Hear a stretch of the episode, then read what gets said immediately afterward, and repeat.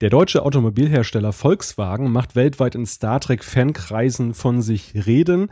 Für eine deutsche Werbespot-Kampagne wurden William Shatner und Leonard Nimoy verpflichtet. Während alle Welt rätselte, ob es wohl ein Wiedersehen mit den beiden im nächsten Star Trek-Kinofilm gibt, machen die beiden Werbung für die Elektroautos von VW. Meine erste Frage dazu geht an die zweitgrößte Volkswagen-Stadt nach Wolfsburg, nämlich an Jan in Hannover. Hast du dein Elektroauto schon bestellt? ja, ist im Moment im Budget noch nicht ganz drin, aber die Werbespots sind auf jeden Fall sehr cool. Thorsten, du bist ja mit Handelsthemen gut vertraut.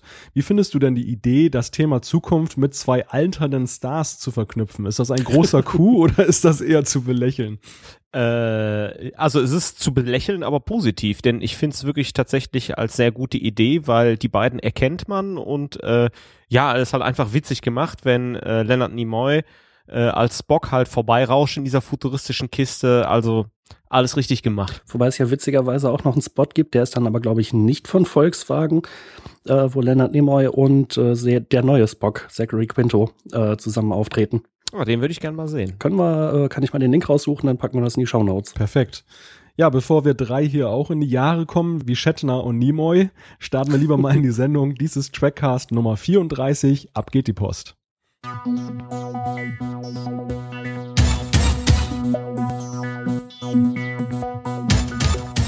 Spock ist immer noch tot, McCoy durcheinander und die Enterprise soll außer Dienst gestellt werden. Der dritte Kinofilm beginnt mit einigen Hiobsbotschaften für Captain Kirk und seine Crew.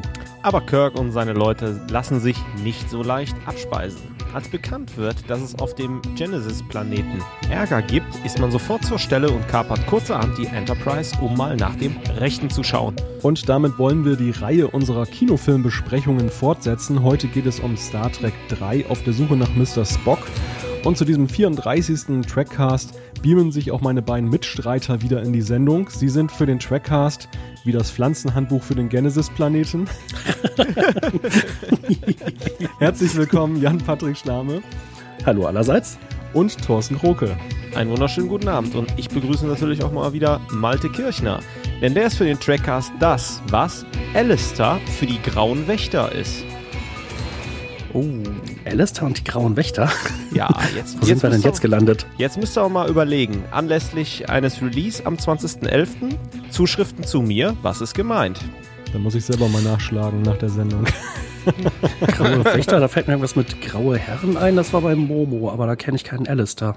Ja, könnt ihr mal ein bisschen weiter rätseln, äh, aber ansonsten freue ich mich auf Zuschriften.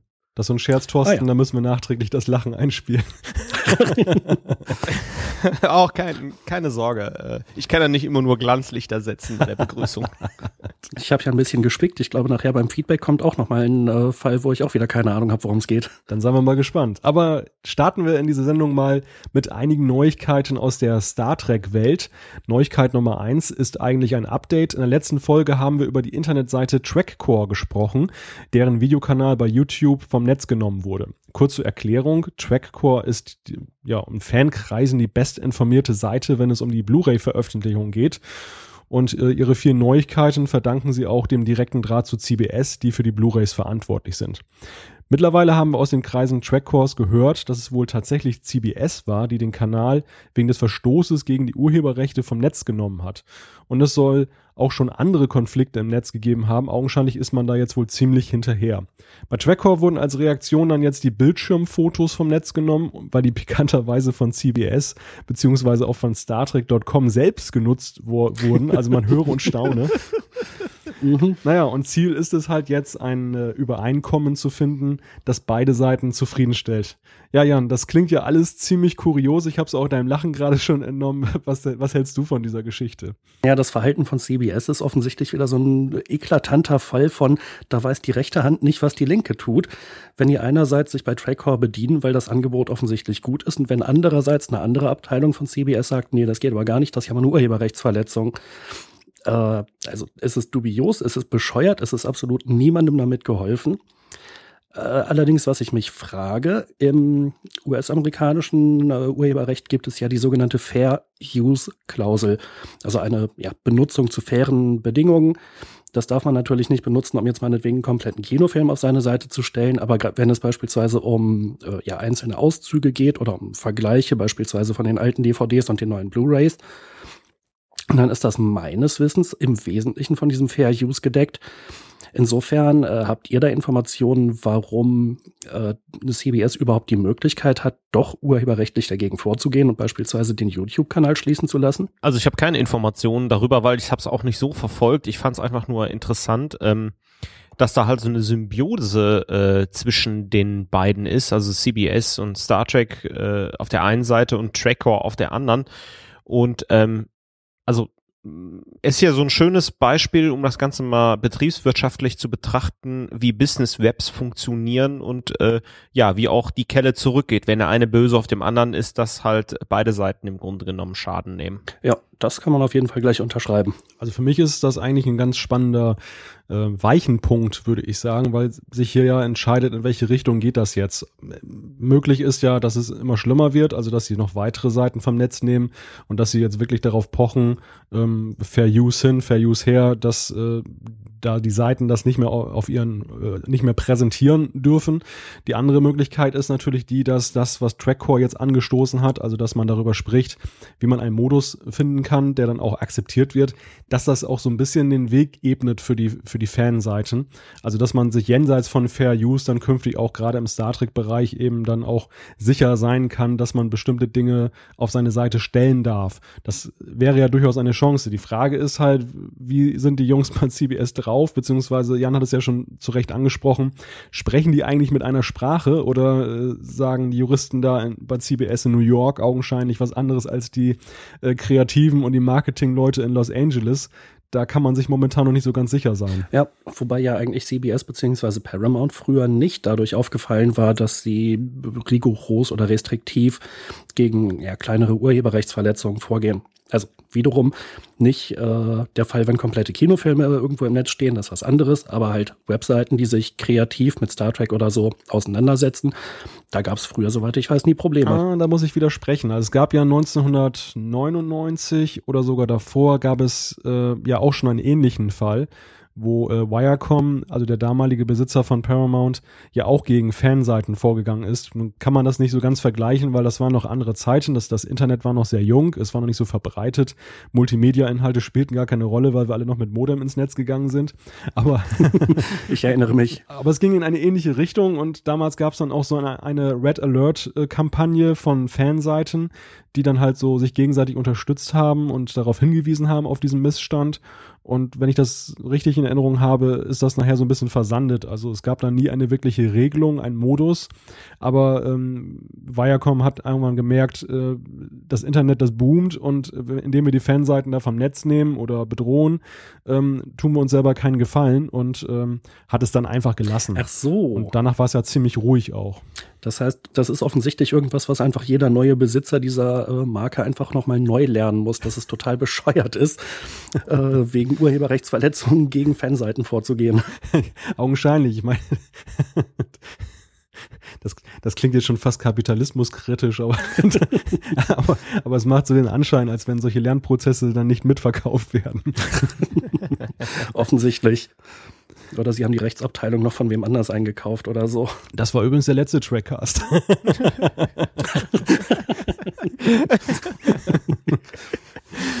ähm, ich möchte jetzt mal nicht wissen, wie viele Leute jetzt kurz überlegen, hm, haben die wirklich die letzte Folge heute?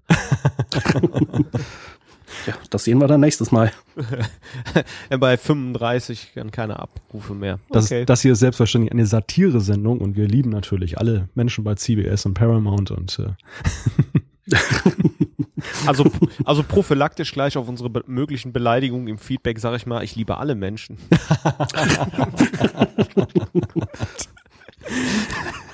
Warum fühle ich mich da jetzt noch an Futurama erinnert, als äh, die Serie wieder aufgetaucht ist? Und dann erstmal verkündet wurde, gute Neuigkeiten. Diejenigen, die uns abgesetzt haben, äh, wurden ihrerseits abgesetzt. und zu Fischfutter verarbeitet. und ordentlich durch die Mangel gedreht. Da gibt's übrigens auch eine, den Schwank müssen wir jetzt noch machen, sorry Malte, eine wunderbare Szene bei den Simpsons, wo Mr. Burns aufgrund seiner Therapie unter Drogen steht und den alle für einen Alien halten. Das ist diese Akte Springfield. Akte Springfield Legendär. Folge. Legendär. Und dann, und dann äh, kommt er halt durch den Wald und dann, ich bringe euch Liebe.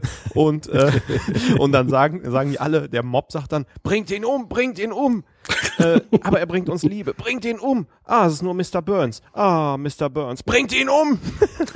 Dass er Mob überhaupt nicht lernfähig ist.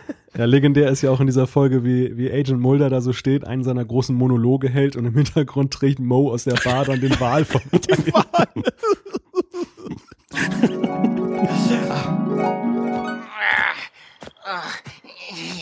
Wer konnte ahnen, dass ein Wal so schwer sein kann? Shit, die Bullen vom FBI! Aber gut, wir schweifen ab, wir schweifen ja. ab. ein ganz kleines bisschen. Aber wo wir gerade bei Satire sind, das nächste Thema geht auch so ein bisschen in die Richtung. Ähm, denn diese Neuigkeit hat mich offen gesagt auch überrascht. Die Sonder-Blu-rays, also die einzelnen Doppelfolgen aus TNG, die ja bislang nur im Einzelhandel zu kaufen waren, die sollen ab Dezember nun auch online verkauft werden. Ähm, die Bevorzugung des Einzelhandels, die war offenbar nur ein Geschäft auf Zeit. Ja, Thorsten, wir haben ja über dieses kuriose Thema hier schon mehrfach philosophiert. Das sieht ja jetzt so sehr nach einem Deal aus, oder? Ganz genau. Also ähm, entweder ist hier im Hintergrund ein sogenanntes Partiegeschäft abgelaufen oder tatsächlich ein zeitlich äh, begrenztes Geschäft, wie wir es ja beispielsweise auch für Exklusivrechte für Fernsehserien äh, und so weiter kennen. Äh, Partiegeschäft heißt im Grunde genommen, ähm, der Einzelhandel nimmt äh, x äh, Exemplare von äh, den ähm, äh, von den Artikeln ab, um äh, die dann auf einen ganz speziellen Markt zu verkaufen. Also wir haben die ja bei Real und so weiter äh, gesehen. Und das ist dann irgendwann aufgebraucht und dann äh, ja ist dann, dann sind diese Handelsrestriktionen gefallen, dann ist das frei verkäuflich für alle und alle können es bei dem dann einkaufen. Die andere Variante ist ähm, ja tatsächlich ein zeitlich begrenztes äh, Geschäft und ich sichere mir dadurch Exklusivrechte. Äh, beides ist nicht unüblich im Handel. Bedeutet das denn, dass die Sachen, die jetzt noch in Zukunft rauskommen, äh, von Anfang an auch im Web äh, oder beziehungsweise online erhältlich sein werden? Oder gelten da möglicherweise auch nochmal mehrmonatige Schonfristen, wo es nur im Einzelhandel ist? Beides könnte möglich sein. Ja, also augenscheinlich nicht im Falle der Star Trek Doppelfolgen, weil nämlich die letzte Veröffentlichung die ist jetzt in diesem ersten Rutsch, der jetzt im Dezember kommt, da noch nicht mit enthalten. Und insofern geht man davon aus, dass da auch dann eine entsprechende Zeitspanne eingehalten wird und dass zum Beispiel auch dann der, äh, die Finalfolge von TNG, die auch ausgekoppelt wird, dann auch erst später 2015 rauskommt und dann nicht zeitgleich dann mit dem Einzelhandel. Also dieses Privileg bleibt offenbar erhalten. Mhm, okay. Ja, unser nächstes Thema haben wir gründlich vorbereitet, äh, denn wir haben mit unserem guten Freund Larry Nemeczek gesprochen. Wir, das sind Jan und ich gewesen. Und es geht um das Thema Enterprise in Space. Hören wir uns den Beitrag doch mal an.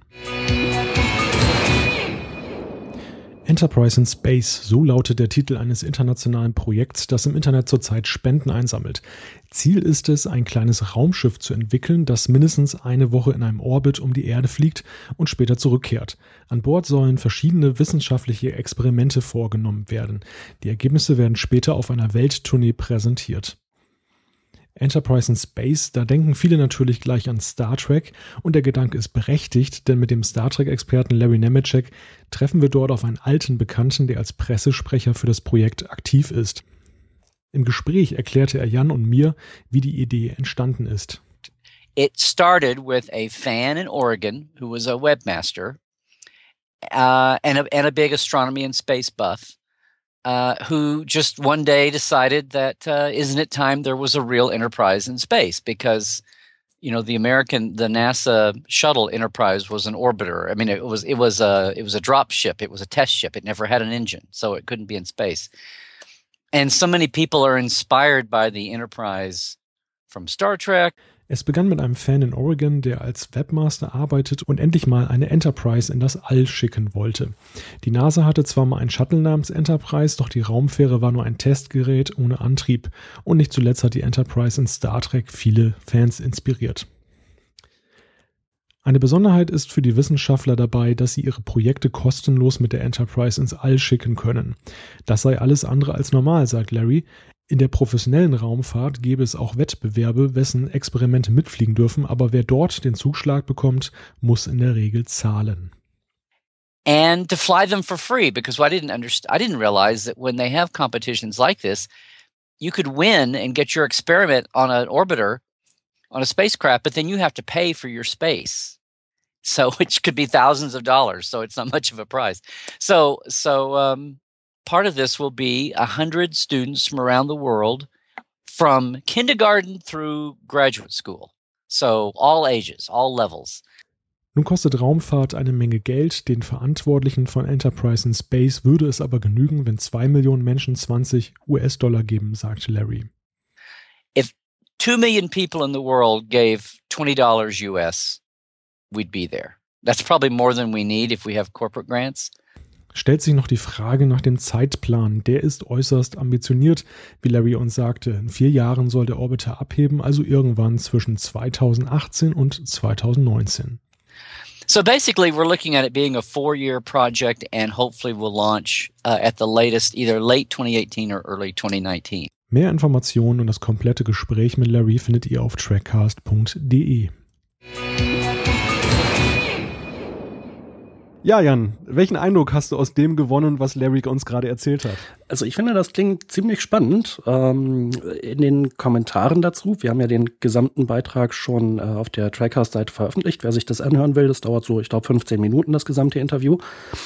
Äh, da gab es halt auch schon ein paar kritische Stimmen, die meinen, ach, das wird doch nichts und der Zeitplan ist viel zu äh, kurz, äh, viel zu optimistisch und mit dem Geld kommen sie auch nicht hin. Ich glaube aber schon, dass das durchaus realistisch ist, denn ähm, Larry geht halt auch darauf ein, dass man für diesen Start vorhandene Technik verwenden will. Da wird also keine komplett neue Rakete entwickelt. Äh, es soll auch kein bemanntes Raumschiff sein, sondern es geht lediglich darum, Experimente ins All zu bringen. Und ich glaube, die Hauptidee ist einfach, die Begeisterung für Raumfahrt und für Wissenschaft ähm, ja, zu fördern und zu stärken. Und wenn das gelingt mit einem, naja, für Raumfahrtverhältnisse sehr geringen Beitrag von 40 Millionen Dollar, ja, gerne, warum nicht? Ja, Thorsten, Science-Fiction-Fans wollen in den Weltraum vorstoßen. Ist das für dich eine Utopie oder räumst du dem Projekt auch tatsächlich Chancen ein, wo doch schon so vieles ja auch über Crowdfunding zusammengekommen ist? Also ich bin da äh, ein bisschen ambivalent unterwegs. Äh, ich schätze Larry sehr. Äh, er war ja auch recht begeistert äh, bei der Sache und ich finde es immer angenehm, äh, wenn er was zu erzählen hat, äh, weil es, wie ich finde, immer interessant ist. Also hört auch mal in die Trackcast Special Editions rein, die wir im Angebot haben. Aber um auf deine Frage zurückzukommen, mh, grundsätzlich finde ich ja das Crowdfunding-Modell für viele Sachen ganz gut. Ich finde es auch interessant, wenn sich Leute mit dem Thema beschäftigen, die ein Interesse an am Weltraum und an Science Fiction haben, was ja offensichtlich die ein Großteil der Star Trek Fans hat, ähm, äh, dass sie sich mit dem Thema beschäftigen. Ähm, ich glaube aber hier bei dem Thema nicht, dass da viele neue Erkenntnisse bei rumkommen. Ähm, Hintergrund ist einfach, ich glaube, äh, die Organisationen der Regierung, die schon sehr viel im Weltraum geforscht haben und so weiter, haben auch schon viel erkannt und wir haben echt führende Wissenschaftler an Instituten, Universitäten auf der ganzen Welt verteilt und ja, also ich meine, wenn der Laie da hingeht, ähm, warum nicht? Ähm, ich glaube aber, dass das nicht so ausschlaggebend ist, dass da neue Erkenntnisse bei sind. Wenn ich allerdings jemand bin, der dem Enterprise in Space Projekt ähm, eine Chance gibt und mich mit, ja, mit meinen Geldmitteln daran beteiligt, ist es natürlich für mich eine spannende Sache. Denn ähm, ich finanziere ein Forschungsprojekt im Weltraum und äh, ja, wer Spaß dran hat oder wer nicht weiß, wohin mit seinem Geld oder der sagt auch Weihnachten, ähm, habe ich jetzt noch nichts auf der Pfanne, kaufe ich mir mal eine Schraube von so einem Raumschiff. Ähm, warum nicht? Also ist okay, aber ich glaube, es ist echt so eine spezielle Geschichte und ich bin mir nicht sicher, ob es ein gutes Ergebnis hat. Interessant. Also ich kann mir schon vorstellen, dass da durchaus was draus wird. Ich würde jetzt auch nicht bahnbrechende Erkenntnisse erwarten, die unsere Wissenschaft oder unser Weltbild oder äh, was auch immer komplett umkrempeln. Aber es kann meiner Einschätzung nach durchaus sein, dass da wirklich interessante Erkenntnisse bei rumkommen. Und ähm, das andere ist natürlich, dass diejenigen, die sich daran beteiligen, das richtet sich ja, wenn ich es richtig verstanden habe, in allererster Linie an Schüler und Studierende, dass die natürlich dann einen, ja, ihre Karriere in diesem Bereich einschlagen. Und wer weiß, was die im Laufe ihres Lebens dann noch alles erfinden und entwickeln und rausfinden. Also ich persönlich finde an diesem Projekt interessant, dass sich da ja auch so eine gesellschaftliche Entwicklung irgendwo widerspiegelt. Also Anfang der 80er Jahre, als das Space Shuttle Programm aufgenommen wurde, da war es ja, und auch damals davor war es ja gesellschaftlicher Konsens, dass es ja, ähm, dass der Weltraum, die, die Eroberung des Weltraums in Anführungszeichen, aber vor allem natürlich die Erforschung, dass es ein erstrebenswertes Ziel war. Und da gab es ja auch keine kritischen Fragen dazu, was das kostet. Ich meine, die Amerikaner haben da ja Unsummen an Geld investiert Gut, die Sowjetunion letzten Endes auch, aber da war das so ein bisschen anders mit der Transparenz.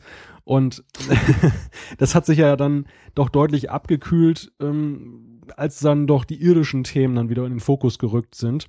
Und man kann ja eigentlich sagen, dass ja auch in den 2000ern ähm, durch einige Rückschläge in der Raumfahrt, aber auch durch diese allgemeine Abkühlung des, des äh, Interesses ähm, an, an, an Weltraummissionen, ähm, das ganze Thema so ein bisschen in die Defensive gerückt ist. Also in Amerika ist es ja auch so, dass ja kräftig gespart wird am Thema Raumfahrt. Die NASA, ähm, da wurde das Budget deutlich gekürzt. Die machen im Prinzip nicht mehr so viel. Und ähm, da sind ja jetzt auch private Firmen sogar am Start, die dann zum Beispiel zur Raumstation dann da ISS fliegen.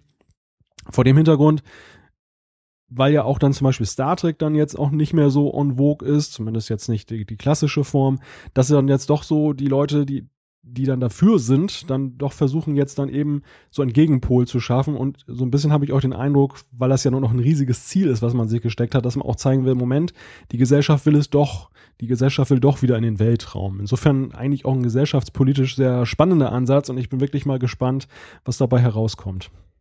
Genau, also gespannt bin ich auf jeden Fall auch. Ähm, jetzt gab es natürlich gerade in der jüngeren Vergangenheit zwei Rückschläge. Einer von diesen äh, privaten Frachtern, Raumfrachtern, die du angesprochen hattest, ist beim Start explodiert. Der war zum Glück unbemannt. Und dann gibt es ja dieses äh, ja, Weltraumtourismusprojekt, äh, was im Wesentlichen von Richard Branson, von dem britischen Milliardär, äh, an den Start gebracht wird. Da ist äh, bei einem Testflug das äh, Raumschiff abgestürzt und es gab leider einen Todesfall. Ähm, ja, Raumfahrt ist halt nach wie vor eine sehr komplexe Geschichte und äh, es gibt halt keine Garantien, dass immer alles funktioniert. Aber eben drum halte ich es auch für erstrebenswert, dass man weiterarbeitet und versucht eben die Technik zu verbessern. Was ich natürlich, ähm, wenn ich ja jetzt so länger drüber nachdenke, ähm, äh, unterstützen kann, ist oftmals sind ja auch die Querdenker und Zwischeneinsteiger und die nicht Hauptberuflichen, die nochmal in irgendein Thema einen ganz neuen Schwung reinbringen. Und ähm, das würde ich mir natürlich wünschen, wenn es so der, der ideale Ausgang ist für Enterprise in Space, dass halt da Erkenntnisse rauskommen, die an die Leute vielleicht gar nicht gedacht haben, weil so ein kreativer Kopf äh, da an die ganze Sache dran gegangen ist. Und das fände ich natürlich schon charmant. Mhm. Jetzt muss ich aber noch mal einen äh, etwas ketzerischen Aspekt in die Runde werfen, oder vielleicht ist es ja auch genau antiketzerisch, nämlich ob nicht der Begriff Enterprise in Space ein bisschen zu hoch gegriffen ist, denn es geht ja gerade nicht darum, irgendwas wirklich komplett Neues, nie Dagewesenes zu machen. Jedenfalls was äh, das, das Raumschiff angeht, beziehungsweise die, die Raumkapsel, den Raumtransporter. Ähm, ja, hätte man da vielleicht nicht äh, doch eher ein bisschen kleinere Brötchen backen sollen? Was zieht denn deiner Meinung nach marketingtechnisch besser? Enterprise in Space oder Second-Hand äh, Raumfähren-Schrott in Space.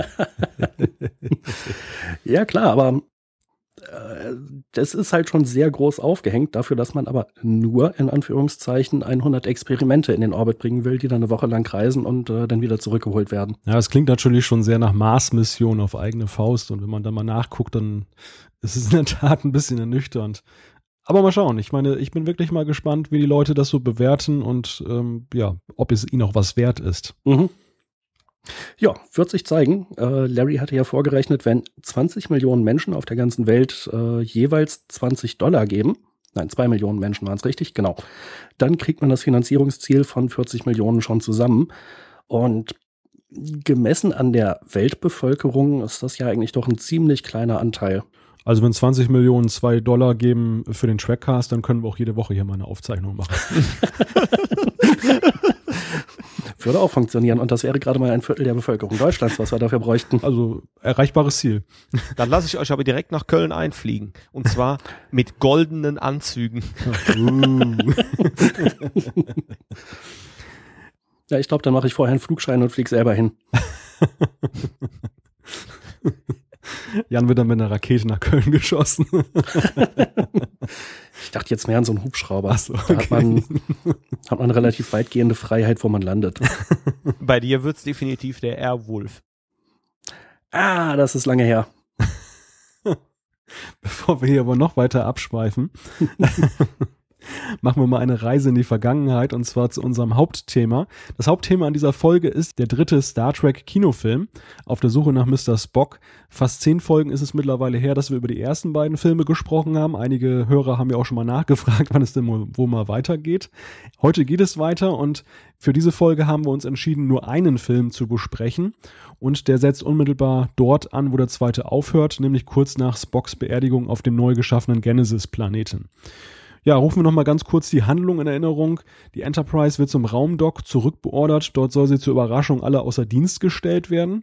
Währenddessen untersuchen Kirks Sohn David Marcus und äh, Lieutenant Savik an Bord der Grissom den neuen Genesis-Planeten, wo sich Unglaubliches abspielt. Spock ist wieder auferstanden, allerdings als kleines Kind. Äh, und dann gibt es kurzerhand auch noch Ärger, weil die Klingonen auftauchen und mehr über das Genesis-Projekt erfahren wollen, beziehungsweise da eine Waffe dahinter vermuten, die die Föderation einsetzen will. Dies ruft dann letzten Endes dann Kirk und seine Getreuen irgendwo auf den Plan, die dann die Enterprise kapern, um eine Rettungsmission zu fliegen. Ja, und vor Ort gibt's dann ordentlich Haut drauf. David Marcus wird getötet und am Ende fliegt man mit Spock zum Planeten Vulkan, wo sein Geist wiederhergestellt wird. Der war nämlich bei McCoy zwischengeparkt. Ja, so, so kurz, so schnell mal eben der Rückblick auf die Handlung. Das Ganze ist natürlich noch ein bisschen detailreicher und mit viel mehr Verwicklung. Ähm, was ich interessant finde an diesem Film, und da würde ich ganz gerne einfach mal die erste Frage dran aufhängen. Es geht ja wirklich jetzt von Folge 2 äh, direkt über in Folge 3 und das finde ich für einen Kinofilm eigentlich bemerkenswert, weil ja unglaublich viel an Vorwissen äh, da ja vorausgesetzt wird. Also das, das man hat ja offenbar großes Zutrauen gehabt, dass alle Kinogänger den vorherigen Film auch gesehen haben. Ähm, war das ein ziemlich riskantes Unterfangen oder würdet ihr euch mehr davon wünschen, dass Kinofilme nicht immer bei Null anfangen? Beides. Also ich glaube schon, dass es äh, sehr riskant ist und das Experiment wird meiner Meinung nach viel zu selten gemacht. Denn oftmals gibt es Filme, die miteinander zu tun haben und man hat Rückbezüge, aber wirkliches Vorwissen ist selten erforderlich. Anders eben als hier bei Star Trek 3. Und der vierte Film wird ja später noch direkt an den dritten anknüpfen. Das heißt, man hat da so eine ja doch sehr eng zusammenhängende Dreierfolge. Und wenn man einen von den Vorgängern nicht gesehen hat, dann weiß man überhaupt nicht, warum sind die jetzt plötzlich mit dem klingonischen Bird of Prey unterwegs oder warum äh, äh, ist Spock irgendwie tot auf dem Planeten zurückgeblieben und so weiter. Ich würde mir aber definitiv wünschen, dass das häufiger mal passiert. Äh, und ich fand, das war also eine sehr, sehr schöne Fortsetzung der alten Serie äh, im Kino. Es war mal eine logische Konsequenz. Ähm, ich persönlich finde ja, Spock ist ja die Ikone äh, der Classic-Serie und der Classic-Reihe und auch ähm, die Figur der Popkultur, ähm, weil es TNG noch nicht gab. Und äh, er verstirbt im zweiten Teil. Und ähm, ich, ich kann mir nur vorstellen, dass das äh, Szenerie und äh, Hysterie ausgelöst hat. Und wenn ich jetzt einen neuen Star Trek-Film erwarte, weil ich habe den zweiten gesehen, dann brennt, dann lächzt doch alles danach zu erfahren, ja, Spock ist doch tot. Warum äh, heißt der Film auf der Suche nach Spock und wie geht's jetzt da weiter? Und ähm, ich denke, das ist Motivation genug. Also war es im Grunde genommen der logische Schritt, die äh, Reihe weiterzumachen. Und diesen Trick benutzt man auch, denn die Enterprise wird im Film zerstört und man fragt sich jetzt auch, wie geht's denn jetzt weiter? Und das ist, das ist ein sehr geschickter Schritt, den man tut. Und äh, das tut äh, im Grunde genommen Star Trek an dieser Stelle unglaublich gut, da jetzt erstmal eine Fokussierung äh, auf die ganze Classic Crew ist, unabhängig vom Schiff. Und wie ich finde, wäre das nicht gewesen, wäre dieser dritte Teil nicht gewesen, dann wird es auch kein TNG geben. Ah, interessante These. Also, ähm, was du gesagt hast, da stimme ich auf jeden Fall zu. Aber ich glaube schon, dass es trotzdem ein mutiger Schritt war, dass der Film wirklich direkt anknüpft. Äh, man hätte ja diese Fortsetzung, die Suche nach Mr. Spock, auch auf eine Art und Weise drehen und inszenieren können, dass das Vorwissen reicht, Mr. Spock ist tot. Aber äh, der Zustand der Enterprise und dass sie außer Dienst gestellt werden soll, sind ja mehr oder weniger direkte Folgen auch aus dem zweiten Teil na, die Außerdienststellung nicht, aber der Zustand der Enterprise äh, mit den Schusslöchern, äh, wo Khan da seinerzeit draufgeballert hat. Eigentlich auch ein Widerspruch zu Roddenberry Star Trek, ne, wo alles wieder auf Null gesetzt wird und alles resettet wird. Und wir sehen jetzt, finde ich wunderschön, dass du den Aspekt ansprichst, fließender Übergang und äh, halb zerstörte Enterprise mit den Einschusslöchern und so weiter. Ja, aber das äh, kehrt ja später bei TNG und Voyager zurück in der einen Folge halb zerstört, ein Loch in die Untertassensektion geschnitten. In der nächsten Folge sieht das Schiff aus, als kommt es frisch aus der Werft und wurde nochmal extra aufpoliert. Eigentlich schade, oder? Ja, und gerade diese Filme aus den ja, äh, frühen 80er Jahren, die haben halt gezeigt, dass es ja auch anders geht. Und äh, mir gefällt diese Kontinuität sehr gut. Die hätte ich mir in den Serien später viel intensiver gewünscht. Der Faktor Roddenberry, der spielte, glaube ich, aber schon eine gewaltige Rolle auch in der Frage, dass man bei TNG wieder zurückgekehrt ist zu diesen abgeschlossenen Folgen. Also Roddenberry war ja mhm. bei diesen Filmen ich möchte jetzt nicht sagen außen vor, aber er war ja nicht uneingeschränkt begeistert davon, wie das gelaufen ist. Und bei TNG, das trug ja dann wieder doch mehr seine Handschrift. Und insofern ähm, glaube ich, ist er auch schon so ein bisschen Zünglein an der Waage gewesen, ähm, zumindest das wieder zurückzudrehen zum alten Prinzip. Ja, eigentlich, eigentlich schade, äh, wenn man es so sieht, weil im Grunde genommen die Kontinuität ähm, haben wir erst bei den TNG-Doppelfolgen und erst wieder bei DS9, wo dieser Bogen gespannt wird. Und ähm, äh, deshalb nochmal, also Star Trek 3 legt dafür den Grundstein. Und wenn ich Filmproduzent wäre nach dem ersten Teil, würde ich Roddenberry auch nicht in den anderen Teilen rumfuschen lassen. Das ist natürlich sehr hart gesagt, aber im Wesentlichen ist natürlich genau das auch, was passiert ist nach dem mehr oder weniger Debakel des ersten Teils mit ewig langen Dreharbeiten, kreativen Differenzen, ähm, einem Drehbuchautoren, der mehrfach frustriert ausgestiegen ist, war es ja genau so, dass Roddenberry tatsächlich praktisch rausgekantet wurde. Und äh, ja, beim zweiten und dritten Film durfte er, glaube ich, jetzt beim dritten wieder etwas mehr kreativen Input geben, aber äh, viel hatte er, glaube ich, nicht zu sagen. Naja, und das beste Argument dafür, dass das eigentlich ganz gut funktioniert hat mit dieser, mit diesem durchlaufenden Film ist ja, dass es ja, diese Reihe ging ja, wie es, wie Jan schon sagte, bis zum vierten Film weiter. Und dann war ja plötzlich Schluss und der fünfte war ja nun ein enormer Tiefschlag. oh, da freue ich mich schon drauf, wenn wir den verreißen können. es gibt ja auch ein paar gute Aspekte an dem Film, so ist es ja nicht. Ich muss mal gerade überlegen, welche. Aber gut, wir sind ja noch beim dritten. Genau, äh, lass uns doch mal wieder zum dritten zurückkehren. Ähm, wie ist denn das Ganze so? Funktioniert der Film eigentlich ohne Spock? Tja, also bei den Classic-Filmen ähm, gibt es ja dieses, äh, heute würde man es wahrscheinlich ein Mem nennen, ähm, die Erkenntnis, dass diejenigen mit der ungeraden Zahl nicht so doll sind und diejenigen mit der geraden Zahl sind besser ich finde, der dritte Film zeigt das mal wieder ganz gut. Äh, der Film ist notwendig, damit wir Spock zurückkriegen, äh, der ja dann anschließend wieder dabei ist in den nächsten Filmen. Aber inhaltlich finde ich ihn relativ schwach und er ist eigentlich auch nicht besonders spannend. Ja, aber meine Frage war ja nach Spock. Äh, Malte, kannst du irgendwie, hast du eine Meinung dazu? Also für mich ist es so, es ist ja eigentlich gar kein kein, kein Film, der jetzt ganz ohne Spock auskommt. Insofern ist die Frage, ähm, kommt der, läuft der Film auch gut ohne Spock? Ähm, ja, die, die, die lässt sich eigentlich schwer beantworten. Es dreht sich ja alles um ihn, auch wenn er gar nicht wirklich präsent ist. Und auch dieses Vakuum, was er hinterlassen hat, ähm, das ist ja durchaus spürbar ja auch für den Zuschauer. Ähm, was für mich so ein bisschen im Vordergrund steht, ist die Frage mit Kirk. Es gab ja da bei William Shatner so Einwände gegen das Drehbuch. Der hatte damals ähm, offenbar Probleme damit, dass Kirk ne, ihm nicht dominant genug war. Nun kann man natürlich sagen, das war so ein bisschen der Eitelkeit von William Shatner geschuldet. Aber ähm, im Grunde genommen hat er nicht ganz unrecht. Und ich glaube, da, da ist auch wirklich äh, wichtige Vorarbeit geleistet worden dann für die kommenden Filme, dass Kirk so ein bisschen dann schon sich auch mehr abgehoben hat, also dass das alles nicht so ganz so schwammig war. Mhm. Tja, also. Also, ja, zu der, zu der Frage, ob der Film ohne Spock funktioniert, äh, in der Originalserie drehte sich ja eigentlich fast alles immer um das Dreigespann, äh, um das Triumvirat Kirk, Spock, McCoy und ähm, ja, in der Hinsicht fehlt Spock hier natürlich. Aber äh, wie ich schon meinte, es ist, der Film ist notwendig, damit das Triumvirat äh, wiederhergestellt wird. Und in den nächsten Filmen ähm, ja, beziehen, äh, ziehen sie ja auch gegenseitig wieder ihre Stärke daraus. Aber okay, dann, dann drehe ich die Frage ein bisschen um es hätte ja auch, der Film hätte ja auch so sein können, dass schon in der Mitte des Films beispielsweise Spock wiederbelebt wird und dann alle drei äh, dann ein Problem lösen, was die anderen nicht gelöst haben oder dann vor eine ausweglose Situation gestellt werden und lösen es dann.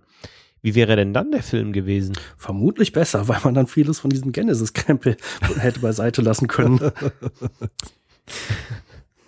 fandet äh, ihr denn Genesis so schrecklich? Mir hat es nämlich ziemlich gut gefallen, dass man diesen Bogen wieder aufgreift. Ja, aber also, dass man irgend so ein komisches äh, Projektil hat, äh, was aus einem, äh, keine Ahnung, Asteroiden oder Mond oder so in kurzer Zeit eine blühende Landschaft erschafft, das finde ich ja schon echt schwierig, äh, mir vorzustellen, wie das funktionieren soll. Aber okay, das kann ich noch unter Science Fiction abtun. Sei es drum. Aber dass dann irgendwie ein äh, verstorbener Körper hoch verstrahlt vom äh, Reaktor der Enterprise ähm, da jetzt irgendwie ja wiedergeboren wird und nicht einfach aufersteht, sondern plötzlich irgendwie ein Kleinkind ist und dann innerhalb von, ich weiß nicht, wie lange geht denn der äh, ganze Prozess? Ist ja nicht so fürchterlich lange, innerhalb von ein paar Tagen, äh, dann wieder sein normales oder vorheriges Alter erreicht. Ähm, das finde ich hat nicht mehr viel mit Science Fiction zu tun, sondern das ist, wenn überhaupt, dann ja eher eine biblische Auferstehung. Und an der Stelle hätte ich mir eigentlich doch eher gewünscht, dass Roddenberry sich vielleicht durchsetzen kann, der in der Classic-Serie und auch bei Next Generation eigentlich immer sehr strikt dagegen war, Religion einzubringen. Es sei denn, es wurde anhand von Aliens thematisiert. Da sprichst du schon einen ganz wichtigen Punkt an, Jan, den ich hier auch auf meiner Liste habe. Du sprichst ja gerade von der biblischen Wiederauferstehung. Wir haben ja hier eigentlich drei Elemente. Also wir haben ja erstmal der Name Genesis schon biblische Herkunft. Mhm. Wir haben diese Wiederauferstehung und wir haben einen Paradiesplaneten. Weil die, der ist also das klassische Paradies, wo Adam und Eva dann den Apfel aufessen da, ähm, mit ganz vielen Bäumen und so. Also für mich war das alles schon sehr religiös, was hier gezeigt wurde und, und sehr davon inspiriert und ja, schon auch wirklich so eine Abkehr so ein bisschen von der klassischen Science Fiction ähm, ich habe so ein bisschen das Gefühl gehabt, der, der Film weiß auch nicht so richtig, wo er hin will. Und mir war das auch alles so ein bisschen sehr gewunden. Und da sind wir eigentlich auch schon so, um da wieder zu Thorstens Frage zurückzukehren, wäre er besser gelaufen, wenn man in der Mitte des Filmes schon diese Auflösung äh, hätte damit mit Spock. Ich weiß es nicht. Also für mich ist das Problem dieses Films eher, dass er ohnehin so viele Nebenschauplätze hat, sich dann so dreht und windet, damit es irgendwo ein bisschen spannend ist auf der einen Seite und auf der anderen Seite, dass es am Ende dann aber zu, auf das Ergebnis hinauskommt, das man haben möchte, dass man also Spock wieder da hat. Also er ist dann plötzlich ein Kind, aber sein Geist ist nicht da, aber McCoy hat ja seinen Geist und dann muss man das wieder zusammenfügen und so fügt sie das eine zum anderen. Alles ja, sage ich mal, unter Geschichtserzählungsgesichtspunkten ganz toll gemacht, aber für mich als Zuschauer war das irgendwie, ah, weiß ich nicht. ja, da kann ich mich anschließen. Und dann als äh, einer dieser Nebenschauplätze die Klingonen. Die erfüllen eigentlich kaum irgendwie einen richtigen Zweck. Ähm, und, und das sehe ich äh, anders. Äh, also ich finde, äh, Punkt A, die Klingonen sind sehr cool dargestellt und tun viel für die Klingonen. Also sie, sie agieren klingonisch. Punkt B, ähm, ja, sie, sie begreifen das als Machtinstrument und versuchen dem zu folgen. Sie folgen ja auch nicht der klingonischen Politik. Und C, wir haben hier einen äußerst interessanten Antagonisten, der auch äh, ja, insofern Einfluss nimmt, dass er ja David tötet. Also von da, und ist gut gespielt durch Christopher Lee. Also mir machen die Klingonen da große Freude in dem Film. Lloyd, nicht Lee. Äh, sorry, Christopher Lloyd, ja. sorry, sorry. Doc Brown. Genau. Ja, hm, ich weiß nicht, ich, ich konnte mich mit den Klingonen in diesem Film nie anfreunden. Er ist noch besser als die im ersten Teil. Die im ersten Teil, die werden noch irgendwie gleich am Anfang aufgefressen. Ja, eben. Ja, aber schon die Szene, wie Commander Krug ähm, da irgendwie diese Schlange auf dem Planeten mit bloßen Händen äh, ermordet oder äh, na, ja, ermordet. Äh, wie, wie macht Kalis das denn? Der legt die Blasterpistole auch beiseite und ist noch hemdsärmlich unterwegs. Wenn er wenigstens irgendwie ein Butlet gehabt hätte. Ja, ich weiß nicht. Also ich finde äh, ähm, Krug äh, total cool, dass er diesen äh, Riesenwurm äh, äh, direkt mal mit bloßen Händen erwürgt. Also ich finde, diese Szene diente nur dazu, uns zu präsentieren, was für ein äh, heftiger Bursche das ist. Aber so richtig hat das meiner Meinung nach nicht funktioniert. Ja, aber wo haben wir schon äh, schon mal bis zu diesem Zeitpunkt, wenn du jetzt dein TNG-Wissen und so weiter alles abziehst, echte, mhm. waschechte Klingonen gesehen, die sich genauso verhalten, weil auch diese legen hier im dritten Teil den Grundstein für die späteren Klingonen. Wir sehen halt die äh, ähm, Exekution, wenn man nicht macht, was man tut. Äh, wir sehen den allein herrschenden Captain. Äh, ähm, äh, wir sehen auch, dass den Kampf über alles geht. Also man sieht ja auch, wie die halt die Enterprise bekämpfen. Sie, sie, sie greifen einen Gegner an, der womöglich stärker ist für sie und äh, äh, streben den Kampf an. Also Mir gefällt das sehr gut. Und sie sind natürlich auch komplett erkenntnisresistent, denn auf den Hinweis, dass dieses Genesis-Projekt äh, keine Waffe ist äh, und auch gar nicht als solche gedacht war, das interessiert die ja gar nicht. Ja, Klingonen halt, ne? Ja, ja gut, also aus der Perspektive des Jahres 1983 oder 1984, gut, sind das vielleicht etwas interessantere Klingonen. Aber ich habe ja nun blöderweise das ganze ja, TNG-Wissen und Deep Space Nine. Und aus der Perspektive finde ich die Klingonen im dritten Film vergleichsweise langweilig. Aber wir haben ja hier mit den Klingonen schon das so an Grundstock ein bisschen aufgebaut, was ja in Star Trek 6 dann noch mehr zum Tragen kommt, nämlich diesen, dass man in Star Trek damit so ein bisschen diesen kalten Krieg-Konflikt, der in den 80ern ja eine große Rolle spielte, da aufgreift. Und die Genesis-Sonde sollte ja hier auch so ein bisschen so eine Analogie sein, habe ich mal gelesen, dann zur Atombombe. Also, dass die Klingonen dann jetzt die, die Russen quasi darstellen, die dann eben befürchten, dass da die Föderation da die, die Allzweckwaffe hat, äh, die große Zerstörung über sie bringt. Für mich war es einfach ein bisschen so, das war einfach zu viel. Das war einfach zu viel für diesen einen Film, weil dieser Konflikt irgendwo so ein bisschen ja, äh, dann noch daneben beispielt, neben diesem ganzen religiösen Gewurste da um, um, um Spock. Also äh, irgendwo ist für mich da so die klare rote, der, der rote Faden ist für mich nicht so wirklich erkennbar bei dem Ganzen. Ja, so geht's mir auch. Ich glaube, das ist auch das Hauptproblem, was ich hier im Moment mit den Klingonen habe. Äh, es ist einfach so ein, so ein Nebenschauplatz. Ja, aber ich finde es nichtsdestotrotz, also ich, ich kann eure Argumente verstehen, aber ich finde den Film vielleicht nicht ganz so schlecht. Der ist so Note 4 plus einfach. Denn ähm, wir haben zum einen den Haupthandlungsstrang, äh, auf de, das Spock gesucht wird. Wir haben den Handlungsstrang, wie geht's mit Genesis weiter? Und wir brauchen etwas, um halt Kirk richtig weh zu tun, weil dieser Erkenntnisgewinn, dass die Klingonen halt äh, seinen Sohn meucheln, spielt ja in Star Trek 6 wiederum eine große Rolle und wird da aufgegriffen. Also für die Weiterentwicklung von Kirk ist es gut. Und wir müssen irgendwie die Enterprise loswerden, handlungstechnisch. Und da braucht's äh, irgendetwas. Und deshalb finde ich, ähm, ja, ähm, überlegt man sich das halt, ob das geschickt ist, die Sachen so, äh, wie sie uns präsentiert werden, so miteinander zu verknüpfen, äh, weiß ich nicht, aber ich finde es auch nicht ungeschickt gelöst. Ja, aber darf man das machen, in einem einen ganzen Kinofilm dafür verschleudern, notwendige Vorarbeiten zu leisten, damit die Reihe gut weitergeht? Das ist für mich so ein bisschen das, das Problem. Also ich, ich finde das bei einer Serie, finde ich es vertretbar. Wenn ich in, im Rahmen einer Serie dann mal ein, zwei Folgen habe, die irgendwie was aufbauen und vorbereiten, was dann halt ganz großartig weitergeht, dann, dann ist das in Ordnung. Aber ich finde, für einen Kinofilm, da habe ich schon einen etwas ultimativeren Anspruch an die Qualität. Und den als reinen Arbeitsfilm nachher abzutun, Ah, da habe ich doch arge Bauchschmerzen. Ja, aber das ist auch nur, weil wir das so gewöhnt sind. Wenn man sich den zweiten, dritten und vierten Teil mal als Trilogie anschaut, welche Trilogien hatten wir zu diesem Zeitpunkt, die nicht absolute Blockbuster waren, wie Indiana Jones oder die alten Star Wars Filme? Da war das nicht der Fall. Da wurden tatsächlich so Kinofilme auch mal produziert oder auch Serien so produziert. Und ich gebe dir ja recht. Also, es ist nicht das Maß aller Dinge. Und ich meine, wir legen jetzt auch einen ganz anderen Maßstab ran. Also der zweite Teil von Herr der Ringe war auch gigantisch. Also muss man auch dazu sagen. Aber ist immerhin auch 20 Jahre später erst rausgekommen. Ähm, aber ich, ich bin noch nicht der Anwalt vom dritten Star Trek-Film. Aber ganz, ganz so, ja, ganz, ganz so schlecht äh, finde ich es nicht. Ich, ich gebe euch aber insofern recht, denn deswegen war ja auch meine Frage, eigentlich hätte man Vielleicht hätte man anders vorgehen sollen. Spock steht in der Mitte des Films wieder auf. Diesen ganzen Klingonenstrang und der, der ganze Pipapo lässt man weg. Man hat den religiösen Charakter nicht. Äh, äh Spocks äh, äh, äh, Körper liegt da einfach und äh, ist, ist halt einfach nicht tot. Die reisen dahin und dann haben wir noch einen guten, eine gute Stunde Handlung, was ja möglich gewesen wäre. Also ich glaube, die Probleme dieses Films liegen auch so ein bisschen hinter den Kulissen begraben. Und wenn man sich so die Hintergrundinformationen mal so durchliest, dann fällt ja auf, dass ja Star Trek 2 war ja eigentlich ein Film, Film nach, den, nach diesem Desaster im ersten Film hat man ja personell sich neu aufgestellt. Roddenberry spielte nicht mehr die große Geige. Man hatte mit Half Bennett und, und Nicholas Meyer zwei Leute gefunden, die das ganz gut äh, in den Griff bekommen haben und ganz neue Akzente gesetzt haben.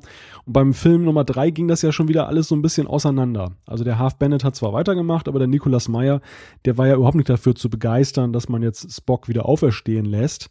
Und ähm, dann spielt ja auch noch eine Rolle, dass Leonard Nimoy dann plötzlich Regie führen wollte. Das wiederum hat so ein bisschen auch mit dem ähm, von sich selbst doch sehr überzeugten Shatner zu, für Probleme gesorgt, der dann der Ansicht war, naja, der, der Nimoy, der macht das, macht das nicht richtig und der mochte auch nicht so gerne unter ihm arbeiten und ähm, ich finde, das, das, das spürt man so in diesem Film. Also ist da, es, es steckt viel Konsens drin, es steckt viel Gewurstel so da, da drin.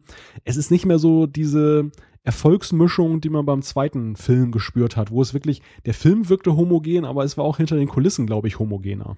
Kann ich nur unterstreichen. Sehe ich genauso. Ja, gute Beobachtung. Ähm, absolut richtig. Nach dem sehr, sehr guten zweiten Film, also ist auch meine subjektive Meinung, der zweite Film war richtig stark, ähm, flacht das ziemlich stark ab, ja. Und äh, nochmal, um ganz kurz den Vergleich aufzugreifen zu den großen äh, Kinoreihen oder Trilogien. Äh, Star Wars ist ja eigentlich ein ganz gutes Beispiel, weil der zweite Film, Episode 5, natürlich offen ist, aber in dem Film passiert unglaublich viel, was auch wirklich äh, wichtig ist. Ich hatte am Ende nicht das Gefühl, das war jetzt eine notwendige äh, ja, Arbeit, die da erledigt wurde, damit man dann anschließend Episode 6 genießen kann, äh, sondern es war ein Film, in dem echt eine Menge passiert ist äh, was mich auch wirklich gefesselt hat in dem Moment, wo es passiert ist. Und das war beim dritten Star Trek-Film nicht so der Fall. Das wirkte wirklich so für mich äh, oder auf mich, als wenn es eine Arbeit ist, die man irgendwie erledigen und hinter sich bringen muss, damit man jetzt im nächsten Film äh, wieder die, die Freiheit hat, äh, wieder mit Spock zu arbeiten. Und in, insofern gebe ich dir jetzt recht. Jetzt müssen wir dann doch mal den Vergleich ziehen. Am Ende von äh, Das Imperium schlägt zurück wird Han Solo in Carbonit eingefroren. So, und dann sind wir, und jeder fragt sich, was ist denn jetzt mit Han Solo? Und das löst man in den ersten 30 Minuten richtig cool in die Rückkehr der Jedi-Ritter und dann haben wir immer noch anderthalb Stunden Film. Und das mhm. ist ein gutes Beispiel, wie man das macht. Dass man halt, ich stelle mir jetzt die Frage, was ist jetzt mit Spock? Ich verwende jetzt eine halbe Stunde darauf, das Star Trek-like richtig cool zu machen, ohne den ganzen, ohne die ganzen Sachen, die ihr angesprochen habt, und habe dann noch anderthalb Stunden Film. Ja. Also ich als Nicht-Star Wars-Kenner frage mich erstmal, was eigentlich Carbonit ist, aber uh, böse geoutet, das, äh, das zieht doch wieder Zuschriften nach sich. Ich, äh, ich, äh, ich friere dir mal ein paar Sachen in Carbonit ein und dann wirst du dich freuen. Ich bin gespannt. Wurde übrigens auch sehr schön bei Warehouse 13 äh, verwendet. Ich glaube, da hieß es nicht Carbonit, aber da konnte man auch Leute so einfrieren. Ja, viel interessanter ist, wenn wir, wenn wir halt tatsächlich den Maltmann Carbonit einfrieren, aber auch von einer gut aussehenden Prinzessin Leia wiedererweckt wird. Uh. ich möchte noch hinzufügen, ähm, Jan, du sagtest ja gerade, oder hast ja gerade beschrieben, mit welchen Gefühlen du diesen Film gesehen hast. Und unser äh, Filmrezensent Matthias Weber im deutschen Star Trek Index, der hat das ganz ähnlich beschrieben. Der hat nämlich geschrieben, routiniert, aber lustlos umgesetzt. Und ich finde, das trifft auch so ein bisschen den Nagel auf den Kopf, was die Beschreibung dieses Films angeht. Wobei es halt, wir haben es ja mehrfach angesprochen, das Debakel des ersten Films, die ganzen Querelen, die es da gab, da ist es ja sehr positiv eigentlich, dass dieser Film routiniert ist. Aber es ist trotzdem schade, dass er lustlos ist. Und genauso, genauso wirkt es halt auf mich auch, ja. Ja, und diese Routine hat ja, denke ich, auch dazu beigetragen, dass er ja zumindest kommerziell dann auch erfolgreicher war als der erste. Ja, also da finde ich ja die Zahl komplett wahnsinnig, was dieser Film gekostet hat. Ich hatte es gestern nachgelesen, ich glaube, es waren 16 Millionen Dollar. Äh, das ist praktisch nichts. Matthias hatte das auch beschrieben, dass später der Pilotfilm von Deep Space Nine fast das gleiche Budget zur Verfügung hatte, etwas später, aber immerhin, äh, wie der dritte Star Trek-Film. Ähm, der zweite hat, glaube ich, sogar nur 10 Millionen gekostet. Und dafür, muss ich sagen, waren die äh, Effekte tatsächlich ziemlich gut. Ich fand sie nicht überwältigend, aber sie waren ziemlich gut und vor allem für das Budget. Muss man vielleicht noch den Infl Inflationsausgleich noch so ein bisschen damit reinrechnen, aber. ja, sicherlich, klar. Aber im Grunde genommen, ja, ja, die, die Größenordnungen haben sich da schon deutlich verschoben und das sieht man ja auch, denke ich, im Ergebnis. Ja, auf jeden Fall. Also, wenn ich mich jetzt nicht völlig verrechnet habe und eine Inflationsrate von äh, äh, im Grunde genommen ähm, 2% jetzt mal anlege, auf die 30 Jahre gerechnet, hätten wir, würde der Film auch immer noch für heutige Maßstäbe sehr niedrig sein, nämlich knapp 29 Millionen kosten. Das wäre ja gerade irgendwie die Gage von Christian Bale für irgendeinen neuen Batman-Film oder so. Also jetzt, nehme ich an. Also jetzt unter der Voraussetzung, dass ich mich jetzt nicht verrechnet habe. Ne? Ich, ich, ja, das klingt schon recht plausibel. Damit kriegt ja J.J. Abrams gerade mal einen Lensflare hin. genau. Ja, so ungefähr. Mehr davon in Star Trek 3. ja, 28,9. Ja, alles klar. Können wir, können wir, können wir aufrunden. Die, die 100.000 nehmen wir uns auch noch mit. mhm. Ja, äh, die Effekte gibt es eigentlich nicht viel zu meckern, oder? Äh, die hat mal wieder die von George Lucas gegründete Firma Industrial Light and Magic gemacht. die auch für Star Wars zuständig waren. Okay, ich höre keinen Widerspruch. nee, auch ich glaube, darüber brauchen wir nicht zu sprechen. Also es war, war okay. Ja. Also ähm, äh, die waren auch nicht bahnbrechend, aber ja. Ich würde es wiederum als routiniert bezeichnen. Äh, ich hatte mir den Film auf Blu-ray gekauft und mh, es gab im Gegensatz zum zweiten Film so einige Stellen, wo ich das Gefühl hatte, dass die Verarbeitung oder Bearbeitung nicht so gut war. Also es gab immer mal wieder den das, das Gefühl, dass beispielsweise eine Maske über einem bestimmten Teil eines Raumschiffs lag, die noch sichtbar war oder nicht komplett unsichtbar. So ein, so ein halbtransparenter Bereich darüber. Also keine ja, Kompressionsartefakte, die jetzt irgendwie auf ein schlechtes Mastering der Blu-ray hindeuten würden, sondern mh, na, ich denke, das Problem ist, das war schon immer in dem Filmmaterial drin, aber in der Blu-ray-Fassung sieht man es eher. Äh, es war nicht gravierend schlecht, aber schon auffällig. Und beim zweiten Film, auch beim ersten, ist mir sowas in der Art nicht aufgefallen. Ja, sieht man, glaube ich, auch in einer Szene. Die Enterprise fliegt vorbei und da ist wie noch so ein, so ein quadratischer Schleier liegt noch darüber. Ja, ja, genau, sowas in der Art, ja. Mhm. Also ich habe den Film mir bei iTunes geliehen und auf dem iPad geguckt. Sieht man das da auch auf dem äh, kleinen Bildschirm noch? Yep. Wow, krass. Na gut, spricht im Prinzip für die hohe Auflösung vom iPad auch. Solange da nicht die Thermoskanne vom Set-Dekorateur noch im Bild steht. Klassiker. Was ich ja sehr vermisst habe in dem Film, war Kirstie Alley, die im zweiten Film Lieutenant Savick gespielt hat, die aber blöderweise offensichtlich in der Zwischenzeit äh, zu erfolgreich geworden ist in Hollywood und für den dritten nicht mehr zur Verfügung stand. Äh, die Rolle wurde dann von Robin Curtis übernommen, die das auch sehr gut gemacht hat, aber sie ist halt nicht Kirstie Alley und ich finde es immer schade, wenn eine Rolle von verschiedenen Leuten gespielt wird. Ähm, Gerade wenn es jetzt halt ein äh, in dem Fall vulkanischer Charakter ist. Bei Klingonen kann man das vielleicht noch eher ein bisschen übertünchen. Ähm, aber interessant, was du ansprichst, was mir nämlich richtig auf den Zeiger geht, sind die nicht immer uns wohlbekannten Synchronsprecher. Wir hatten das ja schon im zweiten Teil. Ähm, Kirk und äh, McCoy haben, also da fällt es mir halt am gravierendsten auf, echt nicht die Stimmen, äh, äh, die wir sonst kennen. Und ähm, ja, finde ich absolut störend in dem Film. Und da kriege ich jedes Mal eine Gänsehaut, wenn ich die höre. Also zum Hintergrund, äh, normalerweise wird Kirk ja von Gerd Günther Hoffmann synchronisiert und äh, McCoy wurde in den späteren Filmen ja von Randolph Kronberg synchronisiert, beziehungsweise im ersten Teil von Manfred Schott, weiß ich auch nicht, ob das die richtige war aus der Serie. Hier ist es bei Kirk der Klaus Sonnenschein und bei McCoy der äh, Christian Rode ähm, ja, ich will den jetzt nicht zu nahe treten, aber die Stimmen passen überhaupt nicht und das geht mir echt auf den Zeiger. Da fehlen mir leider die Hintergründe, aber kann es sein, dass die anderen Sprecher nicht zur Verfügung standen oder hat das Studio da einfach geschlampt? Gute Frage. Ähm, ich lasse keinen Grund gelten. ja, Schlamperei äh, beim, bei der Synchronisation hat ja bei Star Trek auf jeden Fall Tradition. Ja. Aber ob das hier auch der Fall war, das weiß ich nicht. Hatte Zulu nicht irgendwann auch die Stimme von Alf? Ja, ja. Ja, auf jeden Fall. Wobei ich fand die, nachdem ich mich dran gewöhnt hatte, sogar ziemlich passend. Zulu, Warp 5. Null Problemo. Bis er mit der Enterprise dann in die Garage von Willy Tanner gekracht ist. Und starken Bartwuchs hatte, weil, weil sein Rasierer kaputt gegangen ist. Ja, aber Knopfaugen haben ja beide. Das stimmt.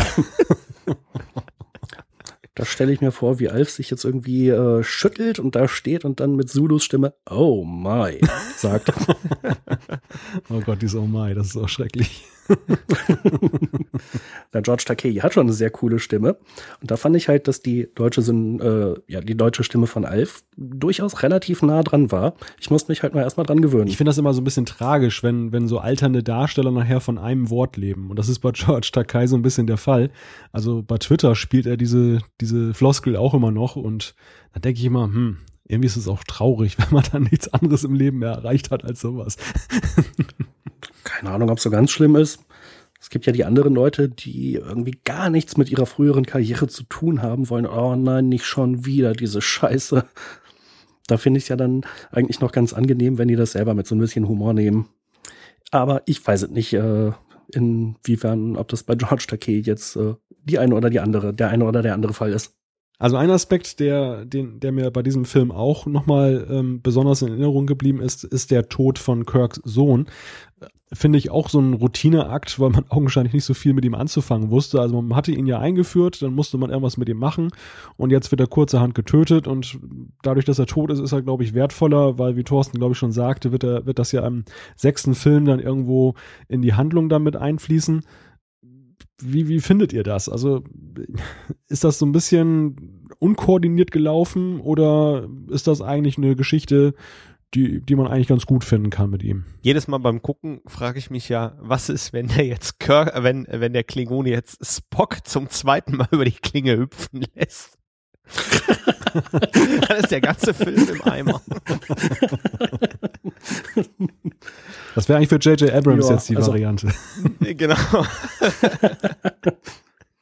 Also ich habe David Marcus jedenfalls nicht vermisst nach diesem Film.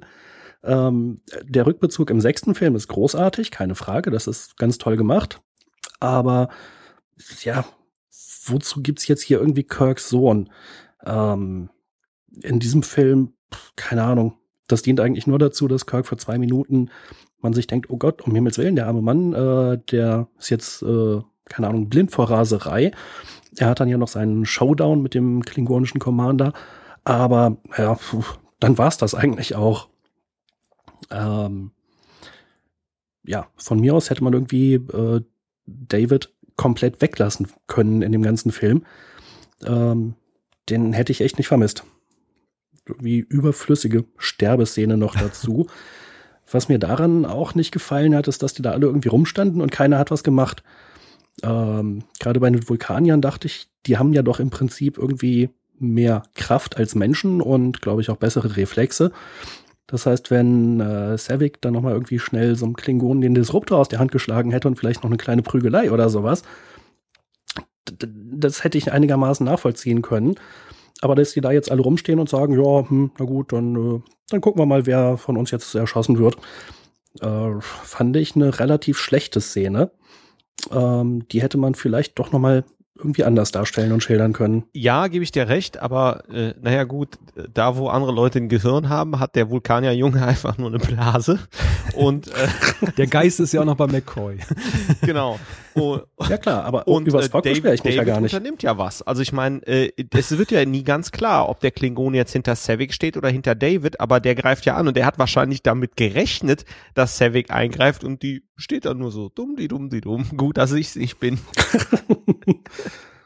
Ja, also in der Szene finde ich jedenfalls leidet der Charakter Savik. Ähm, da hätte ich von ihr mehr erwartet. Ich denke immer noch gerade an Thorstens Theorie, dann der, dass der Spock erschossen wird. Und wenn das J.J. Abrams jetzt aufgreift, dann, dann holt man, glaube ich, den, al- als Ersatz dann den alten Leonard Nimoy so in die, in die Gegenwart.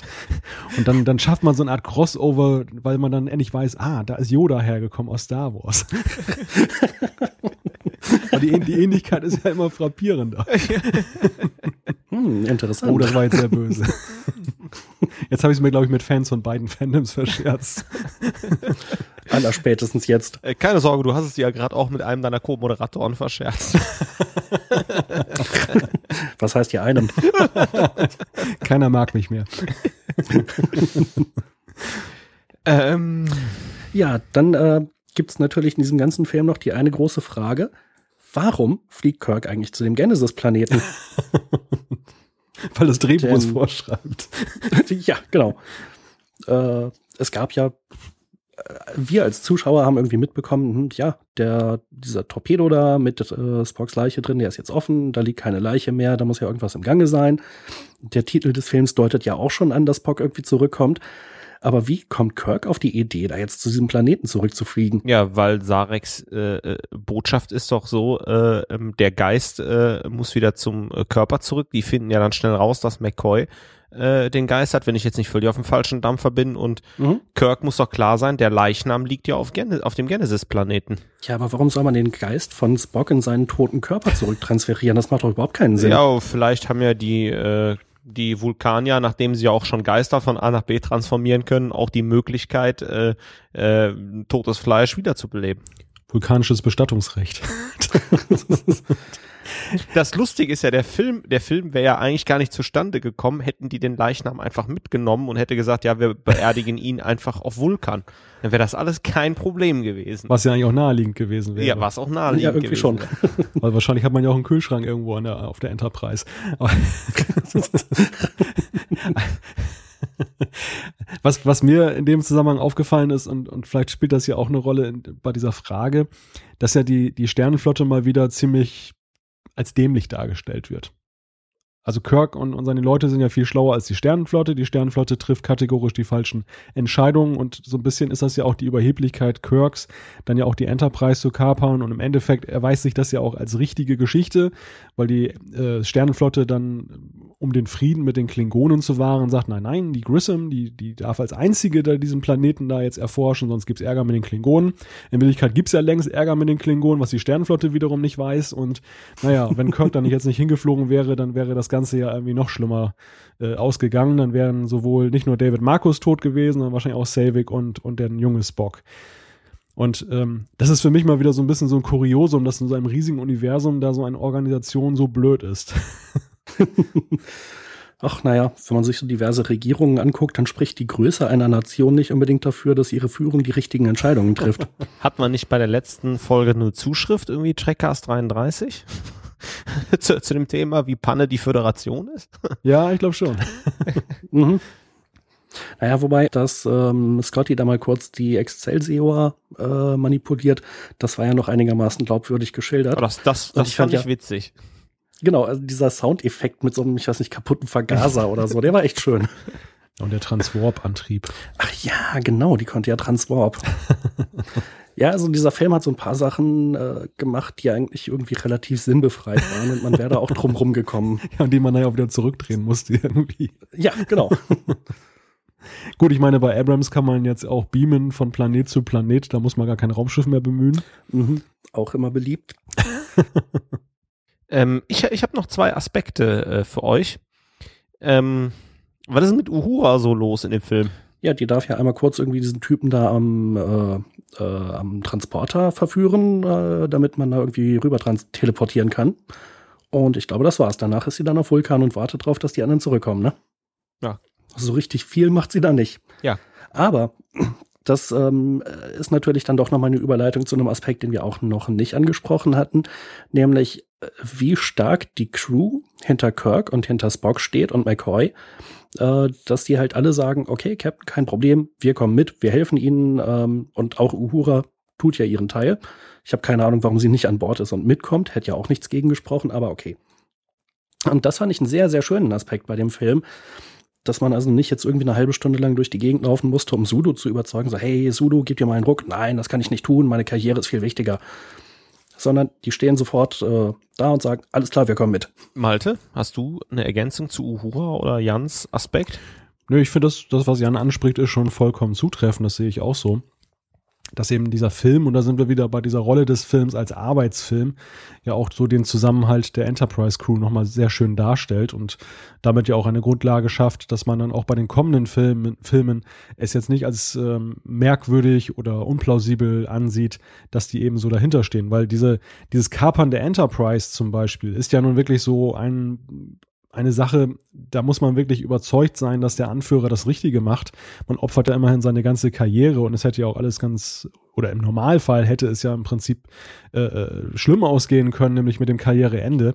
Und ähm, das zeigt ja schon, dass es eine ziemlich verschworene, eingeschworene Gemeinschaft ist, selbst wenn Uhura halt dann nicht mit an Bord ist. Aber ja, da gebe ich Jan vollkommen recht. Dann wäre natürlich noch die Frage, können wir den Produzenten verzeihen, dass sie die Enterprise zerstört haben? Also ich finde ja, das ist immer gut, äh, wie wenn man damals den Knight Rider zerstört hat, da kommt ein neues Modell, das kann wieder ein bisschen mehr.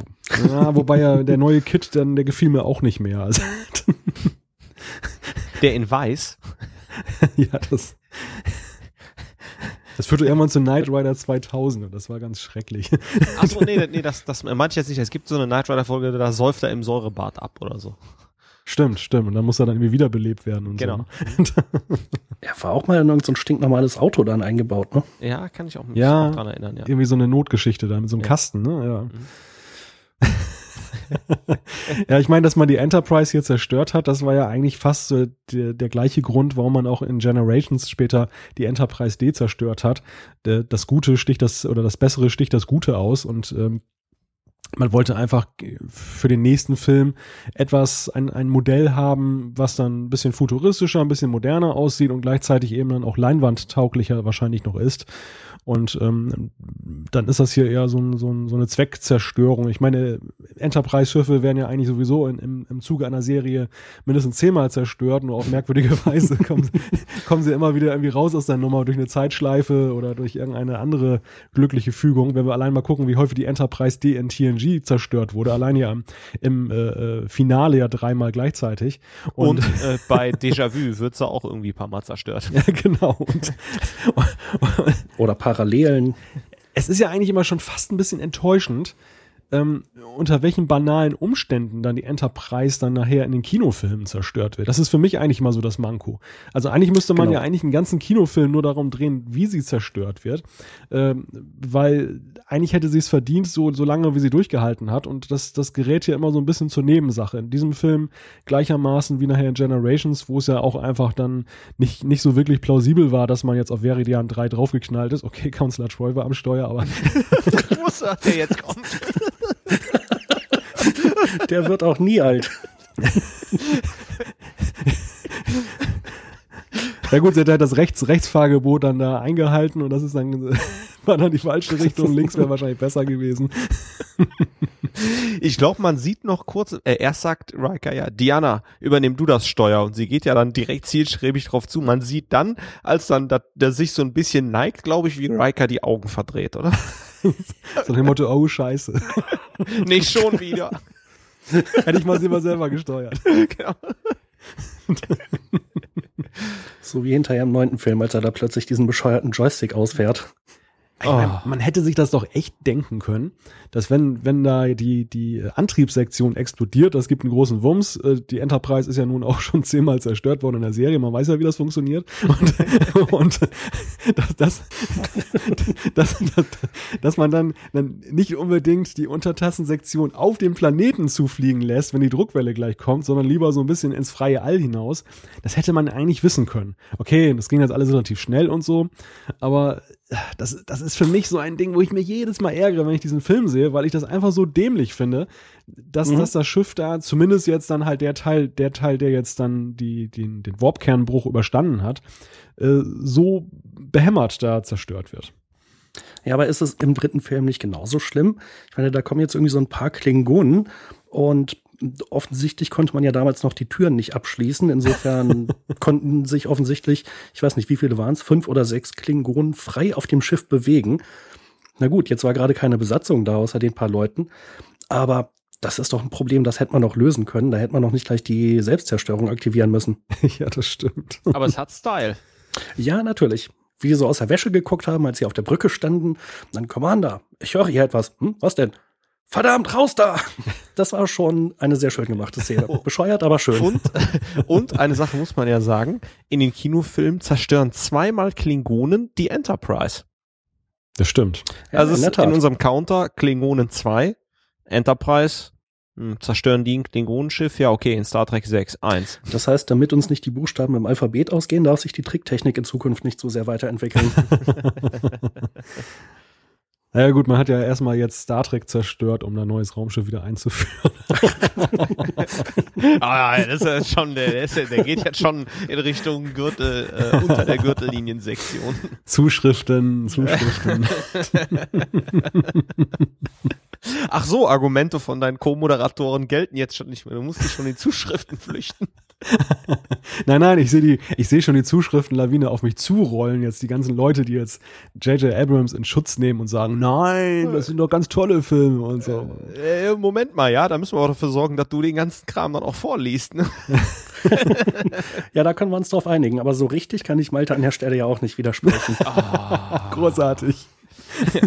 also, wenn, wenn ihr wisst, wie wir alle mit mindestens einem blauen Auge rauskommen, hört euch doch nochmal ähm, den Trackcast Nummer 17 an, Star Trek Into Darkness. So, Wogen sind jetzt immer noch nicht geglättet, ne? Na, ich leite mal rüber zu, zu einer anderen Frage. Und zwar, äh, okay, jetzt gebe ich euch wieder Zündstoff, warum der Film doch nicht so toll ist. Aber ähm, interessanter Aspekt. Ähm, Savick kümmert sich ja um den jungen Spock und der durchfährt ja auch mindestens ein Ponfar. Mal so eine Frage, wenn so ein Vulkanier Ponfar hat und der und die Gelüste werden dann gestillt durch eine Vulkanierin, müsste die dann nicht eigentlich schwanger sein? Ja, eigentlich schon. Ich glaube, so funktioniert das auch bei den Vulkaniern. Ja, ähm, was ist denn jetzt nun mit Spocks Sohn oder Tochter? Ja, wer sagt, dass er keinen Sohn oder keine Tochter hat? Star Trek 4 bis was weiß ich wie viele? Wird ja nie explizit erwähnt. Ich meine, David Marcus ist auch erst in Star Trek 2 aufgetaucht. ja, aber jetzt mal unter uns. Also hätte man das nicht auch noch mal thematisieren können? Wäre interessant gewesen, aber im Lauf der Kinofilme, die kamen ja nur relativ fix danach, äh, war es nicht notwendig. Und danach fehlte einem dann so ein bisschen die Gelegenheit mit dem äh, Wechsel auf die TNG-Filme. Vielleicht hat man irgendwo noch ein besonders starkes Vulkanier-Verhüterli aufgetrieben. Auf Genesis. Die 80er Jahre waren vielleicht noch nicht so die, die aufgeklärten Zeiten, wo man dann sowas dann thematisieren konnte. Ja, ich meine, komisch ist dann auch, wenn dann ein 16-Jähriger ist mit einer, ich weiß nicht, wie alt Savick ist.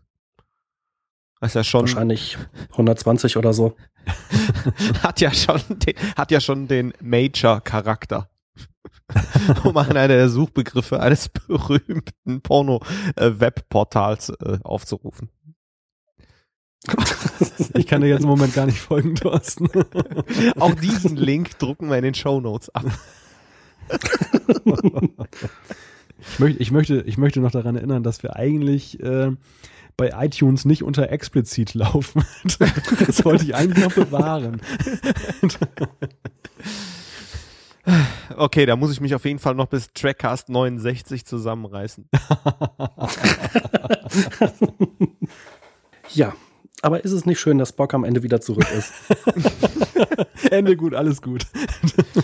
ja, Ha haben wir jetzt auch mal wirklich einen positiven Aspekt des Films gefunden, wo alle, wo sich alle einig sind. einen äh, positiven Aspekt gibt es natürlich auf jeden Fall noch, nämlich dass äh, Spocks Vater von Mark Leonard gespielt wird, der ja in der Serie schon ein paar Mal aufgetaucht, äh, also in der Classic-Serie schon mehrfach mitgespielt hat und der die Rolle ja auch später bei TNG nochmal äh, wieder übernimmt. Ich meine, es ist ja schon ein ziemlicher Coup gewesen, dass man so einen Hauptcharakter, der allseits beliebt ist, dass man den jetzt in einem Kinofilm da sterben lässt und dann ist er auch tatsächlich tot und kommt nicht in letzter Sekunde wieder zurück. Und dann macht man einen weiteren Kinofilm und thematisiert erstmal aufwendig, wie man den jetzt wieder zurückholt und dann kann man in den nächsten Kinofilm mit dem weiterarbeiten. Das war ja eigentlich für die damaligen Verhältnisse ja schon eine ganz witzige Idee. Mhm. Auch wenn die Umsetzung hier natürlich im dritten Film nicht so die allerbeste ist, ähm, wenn ich das mal so als Konsens herauskristallisiere unseres Gesprächs. Aber ich fand das schon, also wenn, ich das so übergeordnet einfach nur mal sehe, die Schlagworte, zweiter Film Spock tot, zwei, äh, dritter Film er ist wieder da, ab Nummer vier läuft wieder wie normal, Sch- schon spitze. Ja.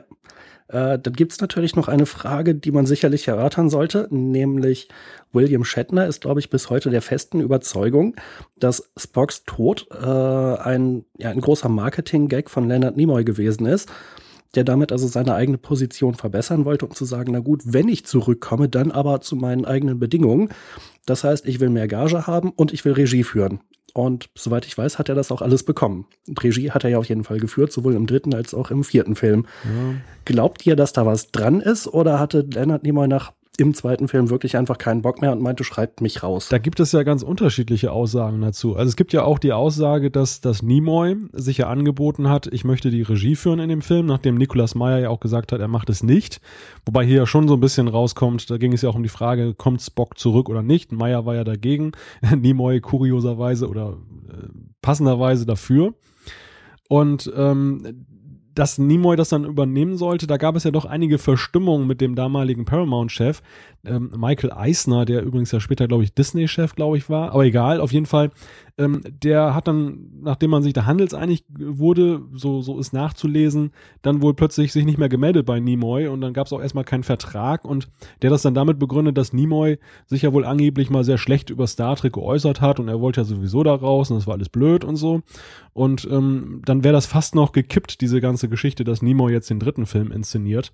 Insofern weiß ich nicht, was da wirklich dran ist, wenn Shatner jetzt behauptet, ähm, Nimoy äh, hat seinen, seinen Status damit gefestigt. So stellt sich das die andere Seite nicht dar. Ich meine, Shatner ist immer ein bisschen mit Vorsicht zu genießen. er hat auch mal behauptet, er hätte einen Studiobrand bei Paramount selber gelöscht und ähm, George Takai, der hat dann halt gesagt, nee, nee, also das waren schon noch die Feuerwehrleute. Zumindest auch. die, standen wahrscheinlich da in voller Montur und er kam dann mit der roten Paradeuniform an. Weg! Ich zeig euch mal, wie das geht. Gut, ich meine, Nimoy, Nimoy ist ja schon irgendwo ähm, zu einer der grauen Eminenzen von Star Trek geworden und dass er bei Abrams jetzt auch vor Shatner wieder zurückgekehrt ist, das kommt ja auch nicht so ganz ohne Grund. Ich glaube schon, er ist wirklich die zentrale Figur, was die Classic-Serie angeht und er hat ja auch Shatner so ein bisschen überholt. Ähm, zumindest ist er besser im Geschäft als, als Shatner. Aber vielleicht hat Shatner das auch einfach nicht mehr nötig, weil er dann ja auch noch andere Standbeine hatte. Während Nimoy jetzt ja nur in Fringe dann halt aufgetaucht ist und ansonsten ja nicht zum Beispiel wie Shatner in, in, in Boston Legal. Äh, Oder TJ Hooker. Ja, ja, also ist halt die Frage, ne? Wer, man kann das so und so sehen. Mhm. Nimoy hat halt mehr aus Star Trek noch gemacht so in seinem weiteren Karriere und Lebenslauf. Und ähm, Shatner hat halt den, das hingekriegt, was eigentlich wenige Star Trek-Darsteller hinkriegen, dass, dass er in anderen Serien ähm, sich auch Renommee erspielt hat, ohne dass man ihn immer auf den Kirk reduziert. Und das verdient ja auch Hochachtung. Ja, auf jeden Fall. Also ich weiß es halt auch nicht. Ich kenne halt nur die verschiedenen Gerüchte, dass eben Shatner sagt, Nimoy hat das von Anfang an so geplant. Äh, oder eben das Gegen Gerücht, die andere Ansicht. Nimoy hatte einfach keinen Bock mehr und hat dann gesagt, na gut, na gut, wenn ich Regie führen darf, dann bin ich auch bereit zurückzukommen. Man weiß es nicht. Sollen wir mal langsam uns an etwas mehr Feedback herantasten? Gerne. Wir haben nämlich eine Tonne Feedback zugeschickt bekommen. und das schon vor den ganzen äh, äh, justiziablen Aussagen dieser Folge, dieser Ausgabe.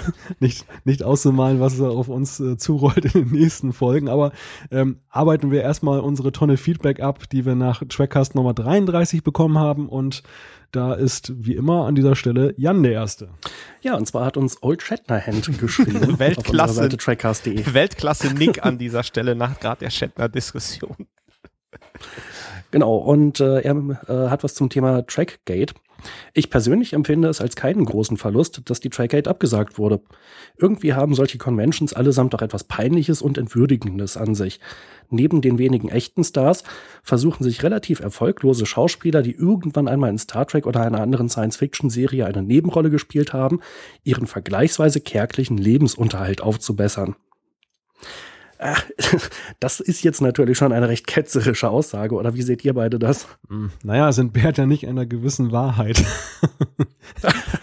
es gibt ja, es gibt ja schon einige Nebendarsteller, ohne jetzt namentlich welche zu nennen, aber die, die zehren bis heute davon und, und ähm, es ist eigentlich schon fast ihr einziges Standbein, ähm, dass sie da diesen Convention-Tourismus machen und äh, sich dann auch Sachen überlegen. Teilweise ganz pfiffige Sachen. Also in der Bewertung würde ich es jetzt nicht so sehen, dass es erbärmlich ist. Weil es gibt da durchaus einige, die sind halt Entertainer halt auf eine andere Art und Weise, weil sie eben auch keine anderen Engagements kriegen, aber die diese Convention-Landschaft so ein bisschen am Laufen halten.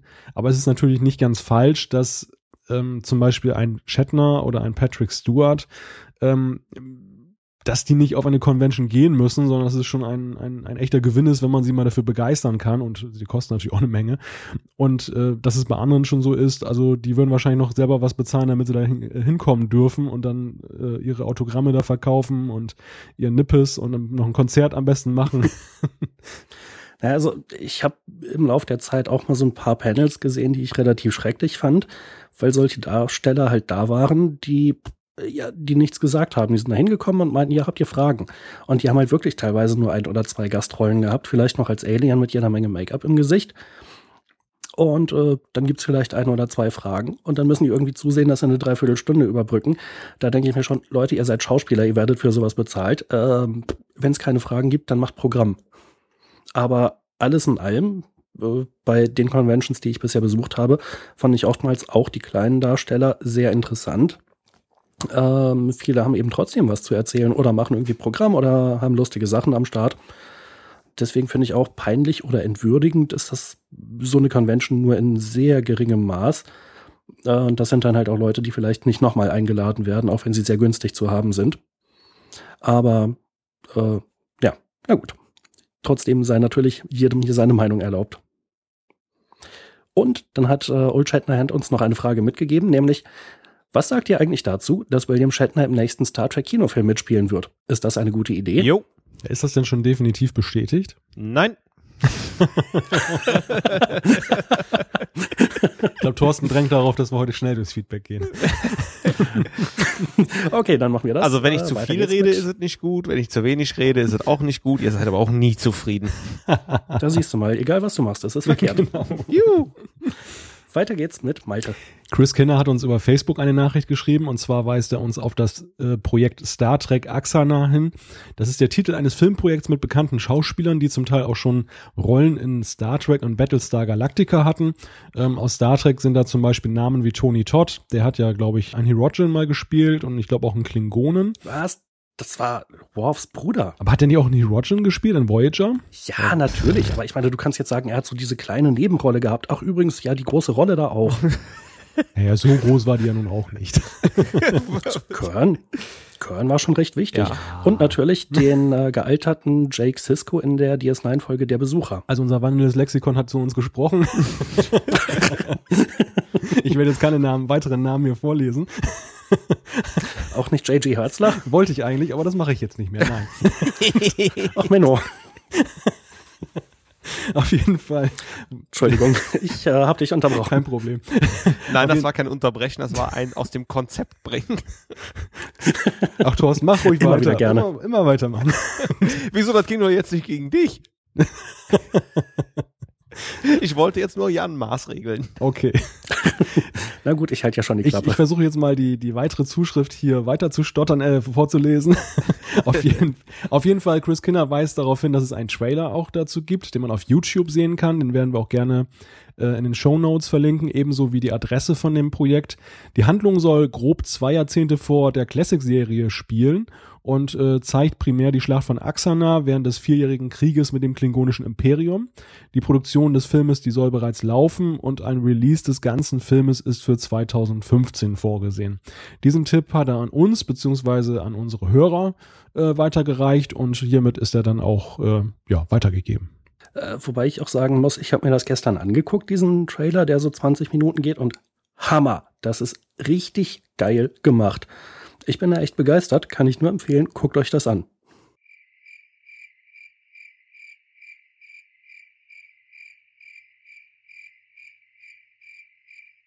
Hallo, seid ihr noch da? Ja, ich bin noch da. Okay. Ich, ich warte drauf, dass du die Überleitung zu Thorsten machst. Ich wollte dir nicht schon wieder ins Wort fallen. Ach so, okay. Die nächste Zuschrift hat Thorsten. Ja, Roman hat uns eine Nachricht bei trackers.de äh, hinterlassen. Es war wieder eine schöne Folge. Das Gagfeuerwerk im Feedback-Bereich hat mich mal wieder lachend aus dem Cast entlassen, was besonders lustig ist, wenn man dem Cast beim durch die Stadt laufen hört. Ähm, ja, interessanter Aspekt, Roman. Äh, mir geht's manchmal genauso, wenn ich andere Podcasts höre. Ähm, die höre ich meistens beim Joggen und dann immer lächeln muss und die Leute, die mir dann entgegenlaufen, äh, gucken mich dann total verstört an, weil ich so lustig bin, während ich jogge und schwitze. Ähm, ja, ich weiß genau, was du meinst. Äh, wir werden versuchen, keine Witze mehr zu machen demnächst beim Feedback. ähm, dann schreibt er aber auch noch, ähm, in diesem Zusammenhang wollte ich mich erkundigen, ob ihr denn die Serie Defying Gravity, ich hoffe, ich habe das richtig ausgesprochen, auf dem Schirm habt. Auch eine sehr coole Science-Fiction-Serie in der nahen Zukunft angesetzt und leider mittendrin abgesetzt. Ähm, nee, sagt mir jetzt erstmal nichts. Kennt ihr die Serie? Jan kennt die bestimmt. Nee, tatsächlich nicht. Noch nicht. Aber muss ich dann auch mal Da reingucken. Roman sich ja als Firefly-Fan geoutet hat, wird das dann wahrscheinlich in eine ähnliche Richtung gehen. Ja, da muss ich natürlich Thorsten maßregeln, weil er diesen Aspekt nicht vorgelesen hat. Er, wollte dieser Firefly-Geschichte, glaube ich, keinen Vorschub mehr leisten.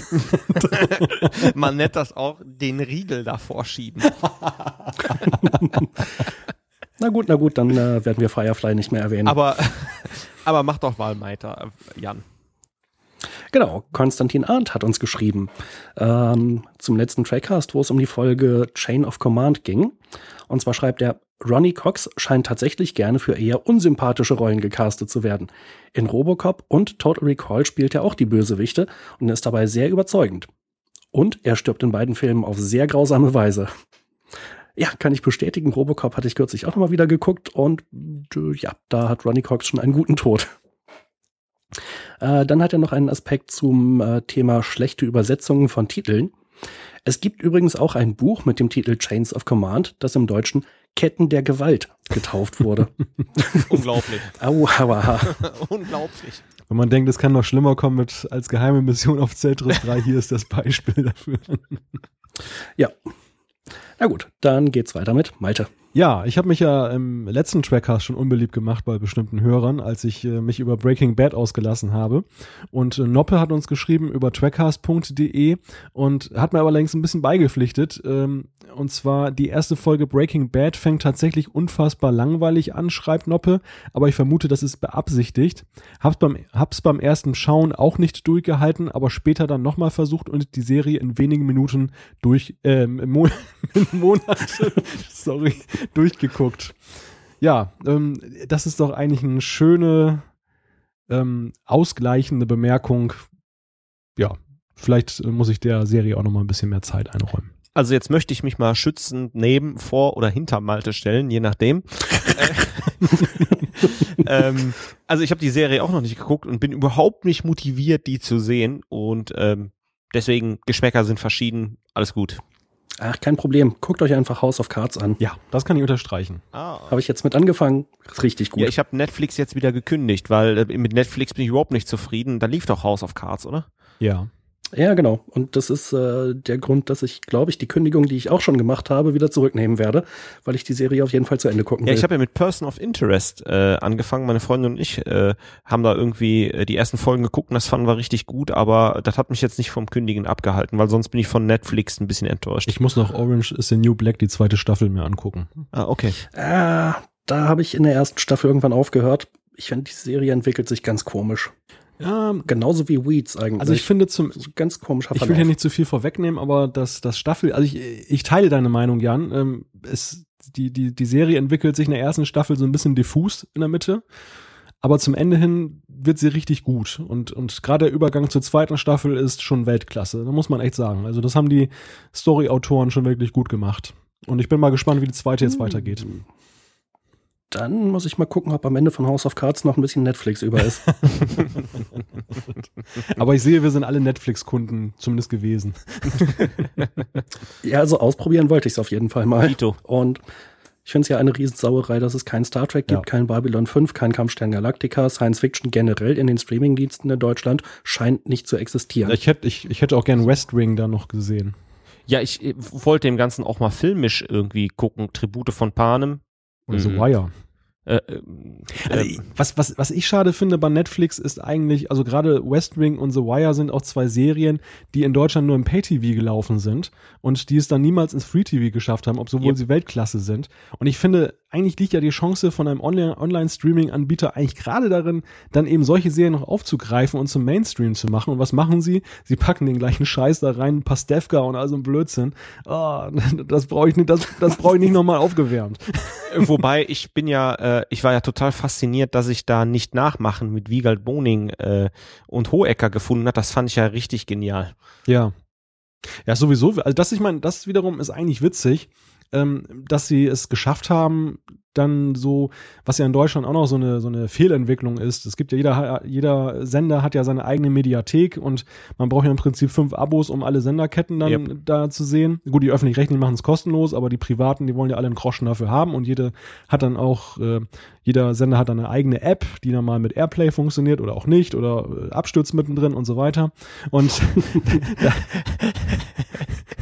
und da finde ich es eigentlich cool, dass dann Netflix es geschafft hat, zumindest bei einigen Serien, eben sowohl aus dem Privatfernsehen als auch bei den öffentlich-rechtlichen, das zusammenzufassen. Und ähm, die Netflix-App ist ja nicht schlecht. Also man merkt ihr schon an, dass sie dass sie äh, schon ziemlich weit entwickelt ist ähm, und weil Netflix eben ja auch schon lange lief, bevor es überhaupt nach Deutschland gekommen ist. Ja. Ja, aber das Problem ist halt, es sind einige Serien und noch nicht mal irgendwie die meisten Serien, sondern, naja, es ist eine Auswahl. Da Hm. sind gute Sachen dabei, aber ich vermisse einfach unglaublich viel. Alles weitere im Streaming-Cast. genau, was ließe sich noch so viel dazu sagen, aber wir verschieben das besser mal.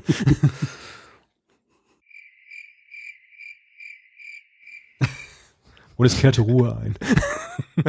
ja, du musst ja überleiten. Ach, ich? Achso, ich schon wieder.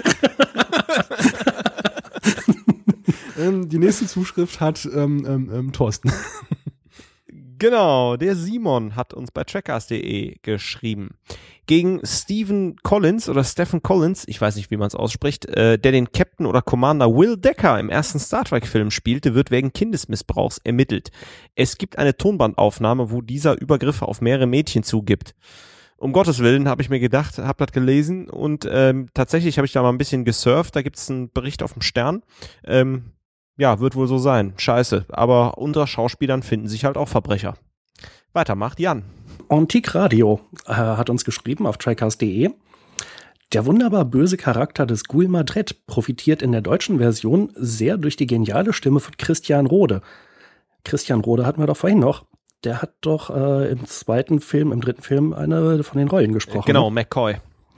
Also, Antique Radio findet die Stimme auf jeden Fall sehr gut. Ähm, einen passenderen Synchronsprecher äh, als den für Gul Madred, als ihn für Gul Madred, hätte man hier nicht wählen können. Und dann schreibt er auch noch, was mir bezüglich Ernst Meinke beim Schauen alter Star Trek-Folgen noch aufgefallen ist, in einer Folge der dritten Staffel äh, wird der Romulaner Tomalak von Ernst Meinke gesprochen. Der Wortwechsel zwischen Picard und Tomalak ist somit sehr unterhaltsam, da Picard, hier noch gesprochen von Rolf Schuld, direkt auf seine spätere Stimme trifft, was mich beim erstmaligen Sehen doch sehr verwirrt hat. ja, sieh an, das hätte ich beispielsweise auch nicht gewusst. Dann geht's weiter mit Malte. Sarah Go hat uns geschrieben über trackcast.de äh, mit einer kleinen Anmerkung zu den Blu-ray-Veröffentlichungen. Sie schreibt, Enterprise ist nur, nur auf Blu-ray veröffentlicht worden, da diese Serie im Gegensatz zu TNG, Deep Space Nine und Voyager bereits größtenteils in HD vorlag und somit ohne große Kosten zu verursachen HD herausgebracht werden konnte. Enterprise lief auch im deutschen Fernsehen Sci-Fi Tele 5 in HD. Ähm, also ja, das stimmt, ähm, zum Teil zumindest ähm, ich glaube, wir haben das auch damals in den Besprechungen der Staffelboxen mindestens einmal gesagt, dass ja der Grund war, dass man sich für Enterprise entschieden hat, dass ähm, zumindest da ein digitaler Workflow schon mal vorlag. Es war ja schon aber so, dass das Ganze noch in 720p, zumindest die, die Effekte hergestellt wurden und man hat das Ganze dann für die Blu-ray-Fassung dann auf 1080p einfach mal hochgerechnet, ohne jetzt das irgendwie neu zu rendern. Das hat ja doch dann auch für gewisse Vorbehalte dann gesorgt, weil man dann die Qualität dann doch nicht so berauschend fand, wie jetzt zum Beispiel bei TNG, wo man es dann wirklich dann neu remastert hat. Ähm, spätestens in der vierten Staffel war es dann allerdings auch so, da waren dann auch digitale 1080p Kameras im Einsatz und da ist das Bild dann ja auch nochmal im Ergebnis deutlich besser geworden. Zu Tele 5, da habe ich nochmal nachgeguckt. Also kurioserweise, ich glaube das jetzt einfach mal, was Sarah da geschrieben hat, dass es da auch ein HD gelaufen ist.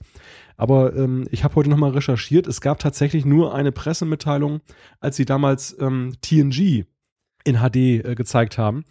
Und ähm, Enterprise, wenn es so gelaufen ist, dann ist es ziemlich kommentarlos so gelaufen und das fände ich dann auch schon ziemlich kurios, dass einem das nicht mal eine Erwähnung wert war, dass es jetzt in besserer Qualität vorliegt. Ja, in der Tat. Also ich weiß auch nur von Sci-Fi, aber das ja, heißt auch nicht, dass es nicht bei Tele 5 in HD gelaufen ist. Und die nächste Zuschrift hat Thorsten. Ja, Funky Chicken äh, hat uns geschrieben, auch trackers.de. Ähm, heute geht groß durch die Medien, dass Per Augustinski, unter anderem Synchronsprecher für Robin Williams, Asterix und unzählige Hörbuchrollen, unter anderem übrigens auch Genie äh, bei Disney, gestorben ist. Das macht mich ein wenig traurig und ich frage mich, ob er nicht auch Star Trek-Rollen gesprochen hat. Könnt ihr was dazu sagen?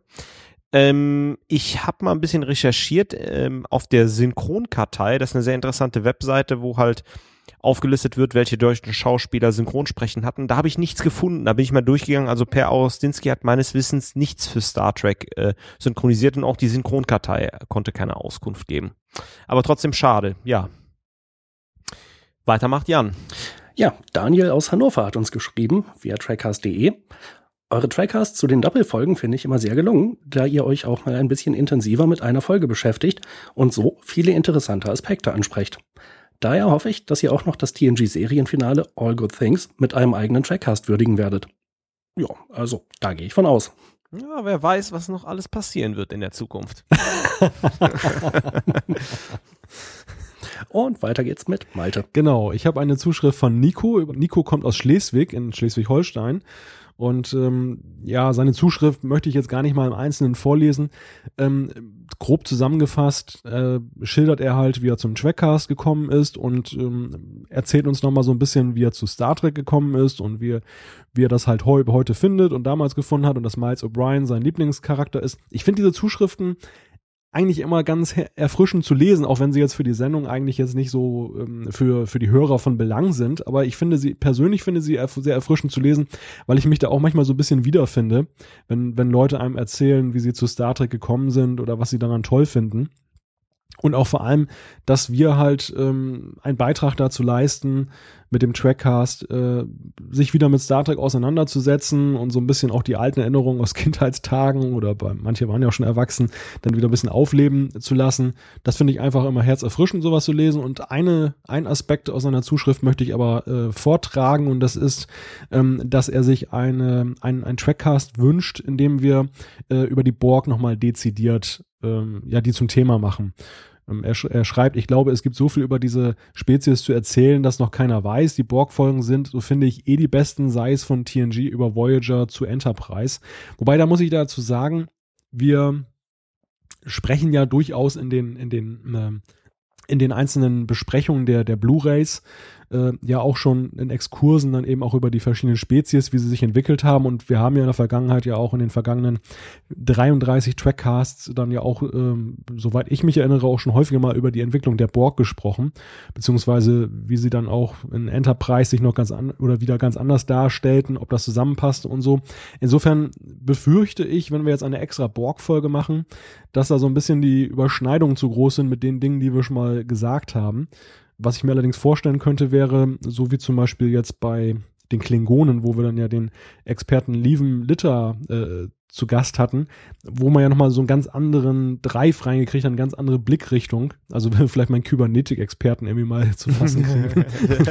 Sehr schön. Dann können wir ja mal über die Borg aus einer ganz anderen Perspektive sprechen. Ja, gute Idee. Und äh, weiter geht's mit Thorsten. Ja, Daniel hat uns geschrieben, auch bei trackcast.de. Unter anderem wäre es möglich, nach der letzten TNG-Staffel eine Folge zu machen, in der er aufzeigt, warum es sich lohnt, die Blu-rays zu kaufen. Äh, bei Enterprise habt ihr auch schon angedeutet, dass das nicht so ein großer Unterschied ist. Ja, in den Trackcast-Folgen gehen wir eigentlich schon immer darauf ein, ähm, wie wir die Blu-rays finden, ob das Vorteile sind, wie das aufbereitet ist, wie das Ganze wirkt. Ähm, ich weiß nicht, ob wir eine ganze Sendung darüber bestreiten können. Die Tendenz Stand heute ist eher nein, weil wir das ja schon in den einzelnen Folgen eher so ein bisschen rausarbeiten. So ein bisschen ist das ja so wie beim, beim Mac. Ob man sich jetzt den Retina iMac kauft oder ob man jetzt einen konventionellen Mac hat. Ähm, eigentlich eine Geschmacksfrage. Beides ist gut, aber wenn man das Bild schärfer mag. äh, warst du eigentlich noch mal in der Geek Week, Malte? Dann die Folgen höre ich eigentlich immer ziemlich gerne, wo du es gerade ansprichst. Ähm, kommt auf die Perspektive an. Also in letzter Zeit jetzt nicht mehr, aber ähm, nach Trackcast-Kategorien mit unserer Erscheinungsweise wahrscheinlich äh, jüngst schon. Alles klar, dann muss ich mal wieder gucken. äh, hören, meine ich. So, jetzt, oh, boah, cool. Jetzt haben wir sogar noch die Geek Week hier untergebracht. Na, sehr, sehr netter Podcast übrigens. Ja, kann man durchaus empfehlen. Oh. Solange ab und zu noch Firefly zur Sprache kommt, habe ich da überhaupt kein Problem mit.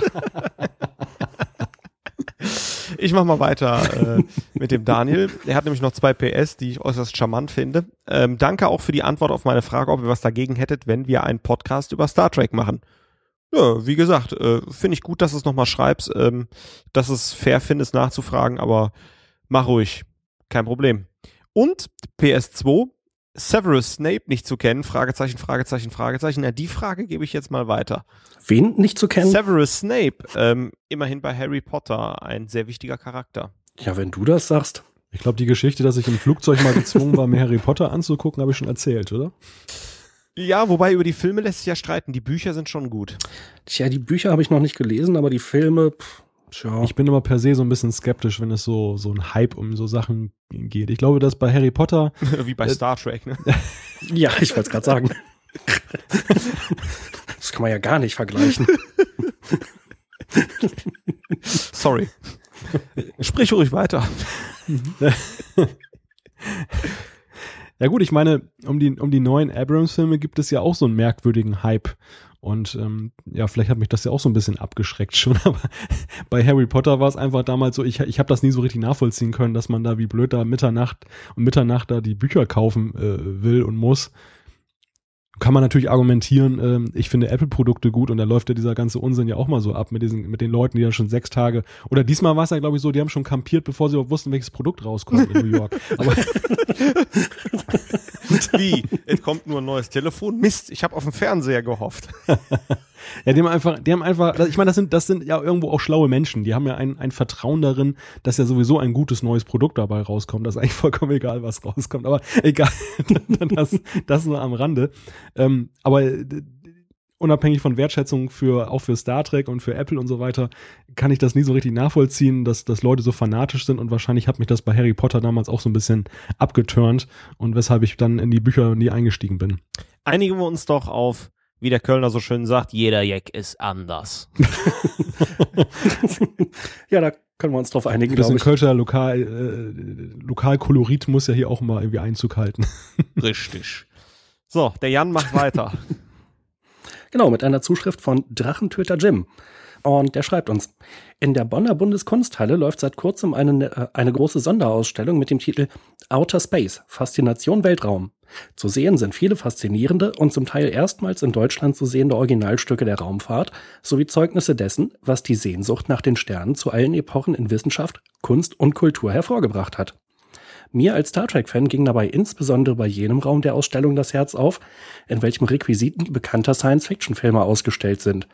Neben R2D2 und dem Monster aus Alien finden sich hier nämlich auch das Originalmodell der Enterprise B, welche Anfang, am Anfang des siebten Star Trek-Films Treffen der Generationen zu sehen ist. Ich kann die Ausstellung, wie gesagt, jedem Trekkie nur wärmstens empfehlen. Sie ist noch bis 22. Februar 2015 in der Bundeskunsthalle in Bonn zu sehen. Ja, das klingt spannend dann ja, geben wir die Empfehlung, glaube ich, einfach mal so weiter. Und Malte hat die nächste Zuschrift. Stopp, vielleicht ein Kommentar noch dazu. Ich überlege ja. jetzt schon, nachdem ich es gehört habe, wie ich das verpacke, dass ich meine Freundin nach Bonn in die Bundeskunsthalle schleife. Ach, Schatz, lass doch noch mal zur Bundeskunsthalle gehen. Vielleicht ist ja eine interessante Ausstellung da, damit sie mich neben R2D2 fotografieren kann. Seit wann bist du denn kulturinteressiert? genau, genau so ist die Antwort, die, äh, die ich dann erwarte. Ach, ich weiß nicht. Man kann ja mal gucken.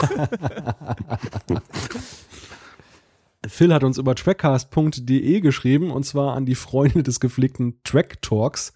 Ähm, er hat zu unserem Podcast gefunden, auch wieder so eine schöne Geschichte, die ich gerne gelesen habe und beschreibt so ein bisschen, mit welchen ähm, Emotionen er so unseren Podcast gehört hat. Unter anderem hat er sich jetzt auch einen Star Trek-Roman zugelegt, nachdem er unseren Literaturcast gehört hat, was ich ja auch als große Wertschätzung unserer kleinen, bescheidenen Arbeit hier ansehe, dass ihn das Thema dann doch so gefesselt hat, dass er Blut geleckt hat, äh, auch mal ein Buch da zu lesen. Und ähm, er lobt übrigens, das fand ich auch ganz witzig, passt insofern auch ganz gut zu, gut zu dieser Folge, dass ähm, ihm besonders jene Folgen gefallen, in denen es kontrovers äh, zugeht. Also zum Beispiel die mit Star Trek Into Darkness und die heutige hat ja, glaube ich, auch so ein bisschen Kontroverse. Also insofern, die wird für Phil vielleicht auch ganz gut gefallen.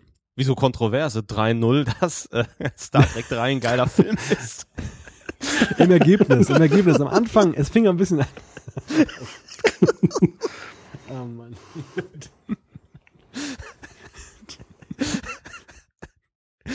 Sorry. Ja, und um den Fass jetzt nochmal den Boden auszuschlagen, ähm, Firefly ist in der Tat eine der besten Sci-Fi-Serien der letzten Jahre gewesen. Wer die als Sci-Fi-Fan noch nicht kennt, sollte es auf jeden Fall nachholen. Ein Jammer, dass es solche Qualitätsserien oft nicht um eine Staffel hinausschaffen und manche einheitsbrei munter weiter produziert wird. So, fertig. ich kann nicht mehr. Habe ich doch geahnt, dass Firefly heute nochmal erwähnt wird. Finde ich sehr gut. Leute, macht weiter so. Thorsten, bitte. Sehr schön. So. Der Bert äh, hat uns geschrieben, auch bei trackcast.de, unter anderem, wieso stellt ihr das Thema der kommenden Sendung nicht schon mal ein paar Wochen vorher auf die Homepage, nur halt ohne Download-Link? Aber klar. Wieso stellt ihr die Folge nicht schon ein paar Wochen vorher online? Ja, wäre wär auch eine gute Idee. So können die Leute schon über die Folge diskutieren und ihr könnt verschiedene Meinungen in eure Diskussion mit einbauen. Hm. Ich weiß nicht, ob das ganz gut wäre, weil dann sind wir ja, wie wir auch jetzt schon die ganze Zeit mit dem Feedback beschäftigt sind, damit beschäftigt, ja die Diskussion darzustellen und so ein bisschen mitdiskutieren. Aber als Konzessionsangebot machen wir das ja schon mal. Wir hatten ja, glaube ich, schon mal als Jubilä Jubiläumsfolge Frag doch mal den Trackcast oder ab und zu haben wir aber bei Facebook Umfragen gestartet oder auch Kommentare einfließen lassen. Manchmal könnt ihr ja auch wählen, welche Folge wir rezensieren sollen. Also ähm, die Möglichkeit der Interaktion ist da, aber ich glaube, dass jede Sendung zu machen wäre zum einen ähm, ein bisschen schwierig, weil da würde die Sendung ein bisschen drunter leiden und zum anderen haben wir auch schon mal Gäste in der Sendung und ähm, das wäre auch irgendwie, ja, passt vielleicht auch nicht immer, wenn man sagt, stellt mal dem Gast XY eine Frage, weil das nimmt auch so ein bisschen die Überraschung aus der äh, Folge, finde ich. Also von daher, gute Idee, Bert, aber weiß nicht. Also wir sind ja hier unter uns. und auf die Gefahren, dass ich mich jetzt mal hier ganz unbeliebt mache. Aber ich würde so eine Folge, glaube ich, ähm, stocklangweilig finden, wenn wir jetzt das, ähm, die, die Diskussion im Prinzip auslagern. Sie findet online statt und dann tragen wir nachher nur noch irgendwelche Ergebnisse vor. Ähm, ich finde eigentlich, diese Sendung hier funktioniert ja gerade deshalb, weil eben wir drei einfach mal ein bisschen rum erzählen und äh, unsere Meinung austauschen zu Themen, über die wir uns ja im Vorfeld auch Gedanken machen. Und wenn ihr als Hörer da komplett anderer Meinung seid oder beipflichtet, dann äh, könnt ihr über das Feedback dann ja nochmal so Einfluss nehmen, beziehungsweise halt Aspekte gerade stellen, die wir manchmal eben auch vielleicht nicht richtig recherchiert haben oder die dann noch der Ergänzung bedürfen.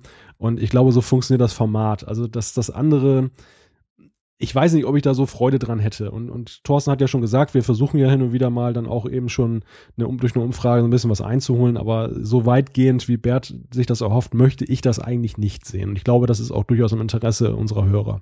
Gut gesprochen. Ich habe zumindest keinen Widerspruch zu dieser Ansicht. Äh, Jan, dann mach doch mal weiter. Genau, dann mache ich mal weiter mit einer Zuschrift von Falk. Wie immer eine sehr unterhaltsame Folge, aber warum seid ihr nicht auf den literarischen Ursprung des Drehbuchs eingegangen? Die Befragungsszene von Picard hat mich sehr an einen Science-Fiction-Klassiker aus den 1940er Jahren erinnert. Nun ratet bitte, an welchen? Ein Tipp. Wilson, wie viel ist 2 plus 2? Ja, ich habe ein bisschen recherchiert und stehe völlig auf dem Schlauch. Habt ihr irgendeine Ahnung? Ich lasse jetzt mal folgendes Geräusch verlauten. Das ist nämlich, wenn dieser, wenn dieser, nein, nein, das ist, wenn in, in dieser Wildwest-Szene die, diese, dieser Staub oder Stoffball nein, einfach nur vor, vorbeirollt, weil niemand da ist. Knight Rider. ja, das war doch so das, das Lauflicht vorne bei Kit, das klang immer Stimmt. so. Ja, das ging. Äh, irgendwelche Strohballen, die da vorbeifliegen. Science-Fiction-Klassiker mit John Wayne kenne ich keinen. Meine Güte, ich wollte nur eine Überleitung schaffen, weil wir wahrscheinlich nicht darauf kommen und das war halt schnell das ganze Kaputt-Rojeden, die Frage, weil wir es nicht wissen. Verstehe. Nee, also ich habe auch keine Ahnung und das ist genau der Grund, dass wir nicht drauf eingegangen sind. Falk, klär uns bitte auf. Ja, das wäre ganz nett. Weiter geht's mit Malte. Volker Bullmann hat uns über Facebook geschrieben und ähm, er vermisst unsere Live-Sendung. Ihr habt ja schon oft gefragt, äh, ihr habt ja schon oft gesagt, dass es nicht so einfach ist, aber mein Interesse daran wollte ich mal kundtun. Vermisse auch die Community der Live-Sendung. Leute, auch ihr seid super ja, das geben wir mal an die Community der Live-Sendungen weiter. Ähm, das Problem haben wir schon mal geschildert. Das Problem ist ja, dass unser Live-Anbieter Mixler so ein bisschen äh, das Ganze limitiert hat jetzt. Also man kann nur eine Stunde pro Monat kostenlos senden, wenn ich das richtig in Erinnerung habe. Und wenn ich auf die Uhr gucke, ja. ja, könnten wir knapp haben. genau, wir kommen knapp dran. und und äh, eine bessere Alternative haben wir noch nicht gefunden. Es ist aber, glaube ich, auch durchaus ähm, die Fragestellung aufgekommen, ob denn die Resonanz auch äh, groß genug ist, nicht wahr, Thorsten und Jan? Ja, meine Resonanz ist nicht so groß genug. ja, das war mal ein ganz lustiges Experiment, aber also ich denke auch nicht, dass wir das irgendwie jedes Mal machen müssen. Wenn sich bei irgendeiner Folge nochmal wirklich richtig anbieten sollte, dann gerne. Ähm, Das wäre jetzt natürlich noch die Frage, ob das funktioniert, wenn wir am 31. eines Monats um 23 Uhr und eine Minute anfangen, ob wir dann vielleicht zwei Stunden am Stück machen können. man, man nennt diesen Kunstgriff auch Regeln aushebeln. Das wäre dann jeweils eine Stunde pro Monat, wenn wir da sonst nichts machen. Ich weiß aber nicht, wie viel Live-Publikum wir dann haben. Ja, das, das, das meine ich eigentlich mit der Resonanz. Also bei unseren Experimenten war es ja so, dass die Zahl der, der Live-Hörer dann ja doch äh, mit jeder Folge ein bisschen abgenommen hat, was vielleicht ein Qualitätsurteil für unsere äh, Arbeit hier ist. Aber Nein, das war einfach schlechtes Timing. Wahrscheinlich. ja, also wir, wir, wir behalten das einfach mal im, im Auge und ähm, nehmen einfach jetzt mal dankbar zur Kenntnis, dass ein Hörer auch gesagt hat, er fand die Live-Sendung toll, er möchte sie gerne wieder haben und dann schauen wir einfach mal. Genau, das war ein Plus eins, Daumen hoch. Genau. I like. Ja, dann können wir den Topf des Feedbacks äh, an dieser Stelle zumachen. Und es geht wie immer die Frage in die wertgeschätzte Runde. Hm, haben wir noch etwas? Nö, ich glaube, das Thema wurde umfassend und erschöpfend behandelt. Keine weiteren Fragen, euer Ehr. Ja, dann war dies der 34. Trackcast. Wenn ihr uns schreiben möchtet, schickt uns eine E-Mail an post.trackcast.de, klickt auf den Gefällt mir Button bei Facebook, was auch wieder reichlich Leute gemacht haben. Herzlichen Dank dafür. Oder folgt uns auf Twitter. Alle Infos zur Sendung gibt es auch auf www.trackcast.de. Wir freuen uns wie immer, wenn ihr auch beim nächsten Mal wieder dabei seid. Bis dann, macht es gut. Und tschüss. Hasta luego.